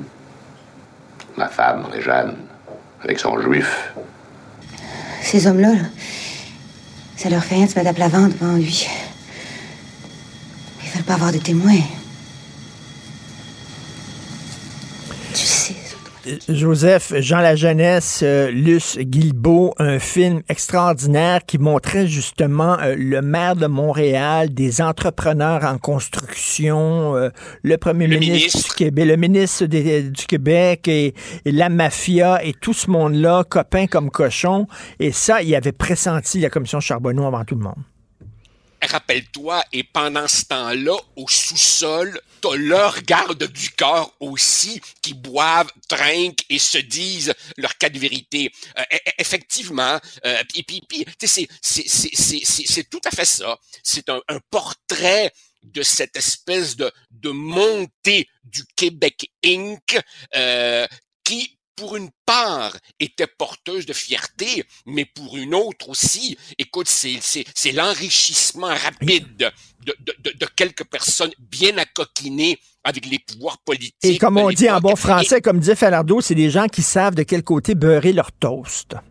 Exact. Hey Richard, je réalise à l'instant que j'ai pas répondu à ta question. Tu m'as dit quel film de Denis Arcand tu conseillerais à? Alors j'y vais d'un coup de cœur personnel. Moi, ce serait L'âge des ténèbres. Euh, parce que parce que je trouve que comment dire, ce fonctionnaire anonyme qui s'évade dans l'imaginaire. Rappelle-toi, les fins de semaine médiévales. C'est un film qui m'a fait rire aux éclats. Entre autres, rappelle-toi, quand il est habillé en petit page, traverse la rue pour son char, puis il se fait dire, hey, beau costume, man, par le gars qui traverse la rue, tu sais. Euh, euh, non, mais quand il conduit, quand il conduit son, son, son auto, il y a ses enfants derrière son enfant, et il essaie de parler à son enfant d'avoir un contact avec, puis son enfant avait des écouteurs, puis écoute la musique, puis il veut rien savoir. Et, euh, et, peut-être et, peut-être que ultimement le bonheur, c'est tout simplement de peler des pommes en regardant le fleuve. Euh, moi, moi j'irais avec l'Arche des Ténèbres. Et là encore, il montrait euh, le, le, stade olympique comme euh, étant maintenant comme le genre de ministère de la Santé où les gens, le ministère des Affaires sociales, les gens qui ont des problèmes allaient, iraient au stade olympique comme un genre de gros bureau du gouvernement. Et peu de temps après, ben, le stade olympique était transformé en centre de vaccination. Et tu dis, mais t'as boire, il, y a des antennes, mais, mais rappelle-toi la scène où son copain de bureau, Didier Lucien, qui, est noir, défend son droit d'utiliser le mot nègre. Il a, il a anticipé toute la controverse sur le fameux mot en haine des, années, des années avant qu'elle survienne. Rappelle-toi aussi euh, euh, l'hygiénisation. Il se cache pour fumer là, tu sais. Dans, et, et rappelle-toi, à un moment donné, il sort et il voit cette file de gens qui attendent et il leur dit attendez pas, c'est sans espoir. Exactement. et, rien à faire. Et la fonctionnaire qui parle, qui parle, qui parle une logorée de mots qui ne veulent rien dire, ce qu'on appelle de la langue de coton, genre de langue de bois bureaucratique, complètement folle. Et là aussi, il, était, il y avait des antennes. Et moi, un film que tu parlais de tourner en rond, le Québec qui tourne en rond, le confort, l'indifférence, Jean-François, je pense qu'on a un extrait, on écoute euh, ça, un extrait. C'est que moi, je veux montrer aux Québécois qu'il faut prendre des risques. Jamais rien nous est tout donné dans la vie gratuitement. Moi, j'ai pris un risque de perdre ça, mais c'est un risque calculé, mais je l'ai pris le risque. Puis quand les Québécois auront voté oui, ben ils prendront un risque. Puis ils voteront oui, puis ils voteront pour eux, puis ils voteront pour leur patrie. Euh, euh, euh, Joseph, il s'en va au salon de l'auto, puis là, les, les, les, Québécois qui montent leur VR, leur véhicule récréatif, puis tout ça, le confort et l'indifférence, ils s'en foutent de la langue française, ils s'en foutent du destin du Québec. Ce qui les intéresse, c'est leur char. Et, l'extrait que tu viens de nous faire entendre, c'est Reggie Chartrand, un, ancien boxeur professionnel, donc champion de l'indépendance et du oui, qui euh, euh, défie un fédéraliste dans un ring de boxe. Je me rappelle, à l'époque, ça avait été perçu un petit peu comme loufoque et burlesque, euh, mais effectivement, le message de Reggie Chartrand, c'est à un moment donné, un peuple doit prendre des risques et dans ce cas-ci, il n'aurait pas été si énorme que ça, les risques. Mais non, mais non. On préfère évidemment euh, euh, notre gros char. Et parlant de risques, écoute, euh, c'est drôle que tu parles de ça alors que nous sommes le 19 mai et que demain, ce sera le 20 mai, date ah, du référendum de 1980. Et, et, tu sais que Richard, 43 ans plus tard, je reçois encore, et toi aussi sans doute, des courriels de gens qui me disent, mais oui, mais on perdrait la péréquation, on perdrait nos pensions de vieillesse, la peur. La peur, la peur, encore et toujours. Le pire ennemi du peuple québécois, la peur du risque. Et bien sûr, le déclin de l'Empire américain, on peut en écouter euh, un extrait. Allô, Roger? Charles Brossard? Chambre 216 du motel Continental. Je suis avec un ami ici, là, puis finalement, c'est très excitant, alors je vais passer la nuit ici. Alors je t'appelle pour pas que tu t'inquiètes. Pierre, le mensonge est la base de la vie amoureuse, comme c'est le ciment de la vie sociale. Alors, des, intellectuels qui, avant, voulaient construire le Québec moderne, voulaient changer la société et maintenant ne s'intéressent qu'à leurs histoires de cul. Euh, c'était ça le déclin et c'était un sacré choc quand le film est sorti c'était un sacré choc et d'une certaine façon, il est parfaitement logique car quand est fait ce film relativement peu de temps après le confort à l'indifférence, car évidemment les milieux universitaires étaient massivement nationalistes, survient le traumatisme de l'échec du oui en 80, et après ça tous ces gens-là ben, se mettent à triper sur le comptoir de mélamine, leur leur leur REER, leur leur leur, leur fin de semaine euh, euh, au, chalet, euh, et bon effectivement c'est la plongée dans dans la désillusion, le, le, le cynisme, sous les yeux, rappelle-toi, de ces deux jeunes étudiants qui, eux, ont encore conservé leur idéalisme. Exactement, et qui vont là voir ces intellectuels-là qui sont tout contents. On va parler des vraies choses, on va parler du Québec, on va parler de l'Occident, tout ça. Et non, tout, tout ce dont ils parlent, c'est leurs histoires de cul. Euh, et tu te souviens de La Maudite Galette, qui est un des premiers films d'arcan de fiction, où euh, ils parlaient justement des gens qui étaient prêts à tuer euh, leurs proches pour faire de l'argent. Et c'était les frères Cohen avant les frères Cohen. Ah c'était Fargo, là. Absolument. Il y, a une chose qui me frappe dans toute l'œuvre de Denis Arcand, dont on pourrait parler pendant des heures, c'est à quel point ces thèmes touchent évidemment euh, l'universel, euh, la corruption, l'hypocrisie, l'angoisse de vieillir, le sexe, la complexité du couple, mais en même temps, ça reste une œuvre profondément québécoise, ancrée ici, alors que, euh, et, je dis pas ça pour les critiquer d'une certaine façon, quand par exemple, ben, Denis Villeneuve ou, ou Jean-Marc Vallée sont partis à Hollywood, ben, leurs films n'ont plus rien de québécois. Blade Runner, Dallas Buyers Club sont des films remarquables, mais tu cherches le Québec là-dedans. Tandis que chez Arcan, euh, euh, il a su rester chez nous et en même temps s'adresser au monde entier. Exactement, tout à fait. Ces films ont gagné des prix à travers le monde et euh, il n'a pas voulu là, faire des films internationaux. Euh, et c'est Pagnol qui disait la meilleure façon d'être international, c'est de, parler de ton coin de pays. Et, euh, absolument.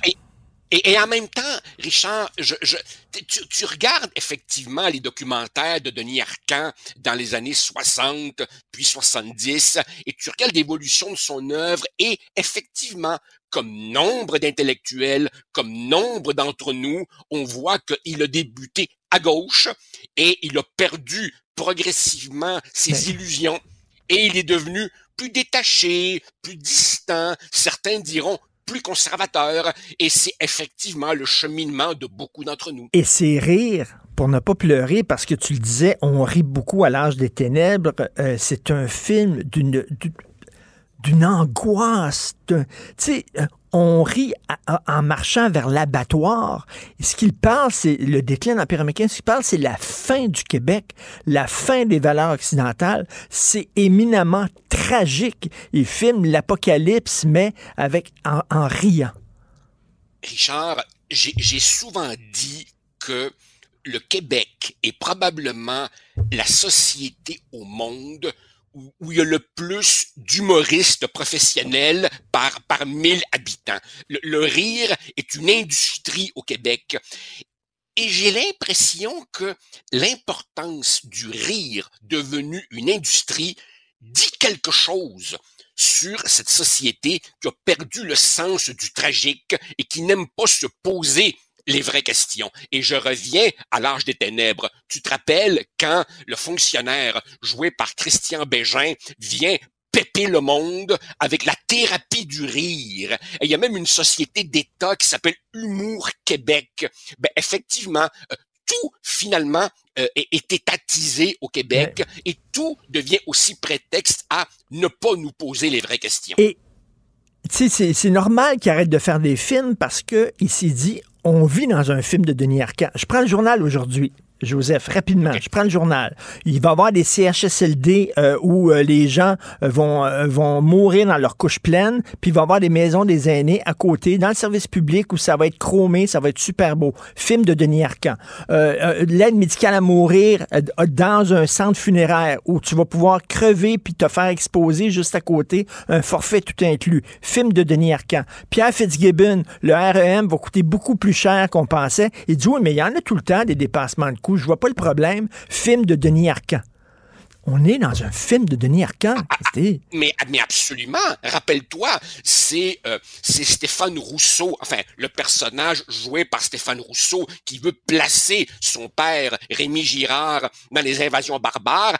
Et là, tombe sur la DG qui lui parle du plan stratégique triennal, une espèce de sabire bureaucratique. Et lui, finalement, dit, ça va me coûter combien pour une vraie chambre? Et là, le problème se règle en 30 secondes. Là, ben, c'est ça. Un film de Denis Arcand, c'est la réalité du Québec d'aujourd'hui. Puis après ça, quand il va voir le délégué syndical de l'hôpital, puis il dit, j'aimerais ça, euh, le gars, il dit, il cite, là, tout commence par le syndicat, puis tout finit par le syndicat. Jean-Marc Jean-Marc Parent.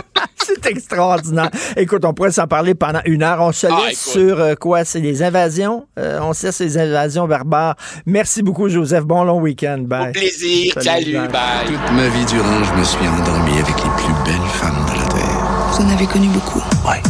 I am from Bulgaria. Choix. Je suis toujours restée insatisfaite. Je te présente mon fils, Sébastien. C'est pour des histoires comme ça que t'as détruit ta famille. T'es vraiment pas équipé pour faire jouir personne. Tu fais vraiment tout ce qu'elle veut, hein? Ben, c'est comme ça que Nicole Kidman a divorcé Tom Cruise. C'est parce que ses seins sont plus gros que son cerveau.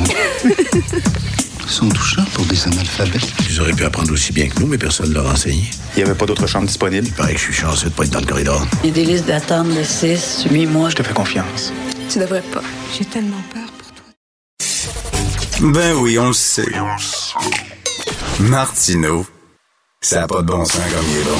Vous écoutez Martineau. Cube Radio. Gilles Proulx. Bonjour, mon cher Richard. Richard Martineau. Petit lapin. La rencontre. Point à l'heure des cadeaux. Je serai pas là, là à vous flatter dans le sens du poil. Point à la ligne. C'est très important là, ce qu'on dit. La rencontre pro martineau Et on est pressé par le temps, Gilles. Désolé, mais vous êtes euh, là où on a tourné La Grande Séduction. Exactement. Et, euh, et on voit pas la maison où habitait le docteur. Puis il y a une maison qui s'appelle la maison LED où là, les gens s'approchent. Et puis, évidemment, les propriétaires n'aiment pas tellement ça qu'on aille se mettre le nez dans la fenêtre pour voir exactement ce que c'est. Et puis, euh, c'est un Harrington Harbour, c'est le plus beau des villages le long de la côte nord, comme ça, euh, parce que, d'abord, c'était fondé par des Anglais, et la domination y est très présente. C'est des marins qui venaient de Terre-Neuve et d'ailleurs. C'est ajouté quelques Acadiens. Le Québec est présent avec son drapeau à la porte d'une école où l'école est balingue. Et puis euh, un petit bureau de la Sûreté du Québec avec un drapeau du Québec et le CLSC pour donner des services à ces gens-là qui sont majoritairement anglophones qui euh, évidemment euh, nous saluent mais ça va pas plus loin s'il faut étendre la conversation. Euh, ce qu'il y a d'intéressant à Harrington Harbour, bon, il y a le film, évidemment, qu'à peu près tout le monde a vu, mais euh, c'est la légende de Marguerite de la Roque. Là, on est en plein régime français au troisième voyage de Jacques Cartier, le fleuve le plus difficile au monde à naviguer, soit dit en passant, le Saint-Laurent. Voilà que le sieur Robert Val amène sa belle nièce avec lui euh, et elle tombe amoureuse d'un un petit marin. Oh là là, il y a un problème de classe sociale et la pénalité est tellement forte qu'il débarque sa nièce avec sa servante sur une île au large de Harrington Harbour. Voilà que le, marin qui était amoureux de la petite réussit à se faufiler, à se sauver du bateau et aller vivre dans l'île comme ça, mais ça n'a pas pris de temps que le marin et la servante sont morts, euh, évidemment, affamés, et la petite va réussir à sauver Titon grâce à affronter la faim, le froid, les animaux sauvages, et elle va être miraculeusement euh, signalée par des pêcheurs qui vont la, voir et la ramener en France. Voilà un deuxième beau sujet. C'est peut-être une légende, mais euh, on n'a pas la preuve exactement laquelle des îles ça s'est passé tout ça. Mais euh, voilà un deuxième beau scénario pour tourner un film dans les alentours ici. Et j'imagine il y a plus de touristes depuis le film. Il y a plus de touristes? Depuis, depuis le film, euh, ça, ça a rendu la Oui. plus populaire. Oui, le Bella des Gagnés, là, de la fameuse compagnie euh, avec un bateau super équipé, euh, amène de plus en plus de monde. Alors là, comme je te parlais l'autre jour, je disais, bon, on peut louer une chambre, il y a quand même une vingtaine de chambres. Il y a quand même des gens aussi d'un village à l'autre, une heure, deux heures de distance, qui montent à bord puis descendent dans l'autre village. C'est comme un gros autobus qui fait la navette avec les containers. J'ai vu à partir de la grue du bateau la force de ces, ces bateaux-là, c'est incroyable, de lever une bétonnière, une bétonnière de Lafarge, j'imagine, pour Wow. aller porter ça dans un autre village où quelqu'un est en train de se construire quelque chose, je ne sais trop. Alors, c'est très impressionnant. Puis le fleuve, le bateau ne file qu'à 10 nœuds, c'est à peu près 9 kilomètres. Pourquoi? C'est à cause des hauts fonds puis des bas fonds. Quand on est arrivé à l'île d'Anticosti, ça nous a pris une heure et demie à accoster. Pourquoi? On nous apprend bon que les bas-fonds avaient changé, le mouvement de l'eau, les vents épouvantables. Il a fallu demander à un dragueur pour gratter le fond du fleuve pour nous permettre d'avoir un canal et d'entrer dans cette île où il y a 160 000 chevreuils et 160 espèces d'oiseaux multicolores. C'est incroyable. C'est un voyage féerique. Gris, c'est la terre du Québec, c'est le plafond bas très souvent. C'est la pauvreté, c'est le tiers-monde du Québec, il n'y a pas de doute. Sauf pour Harrington Harbour, peut-être à cause des Anglais, quand ça domine, c'est toujours plus prospère. Mais ici, le village est multicolore quand même, et on comprend pourquoi les cinéastes ont décidé d'aller tourner la manivelle là et faire une belle histoire. Alors là, je m'en vais à tête à baleine, et après ça, ça va être blanc sablon, la, la limite sur la carte géographique. Profitez-en bien, euh, profitez du bon long week-end. On se reparle mardi, Gilles. Merci. Au plaisir. Au revoir. Merci beaucoup. Merci à l'excellente équipe avec qui je travaille, qui euh, m'appuie. euh, Florence Lamoureux, euh, Cybelle Olivier, Charlotte Duquette à la recherche. Merci beaucoup à vous trois. Et euh, Jean-François Roy à la régie, la réalisation. Merci beaucoup. C'est Benoît qui prend la relève. Passez un excellent week-end. On se reparle mardi 8h30. Bonne journée. Cube Radio.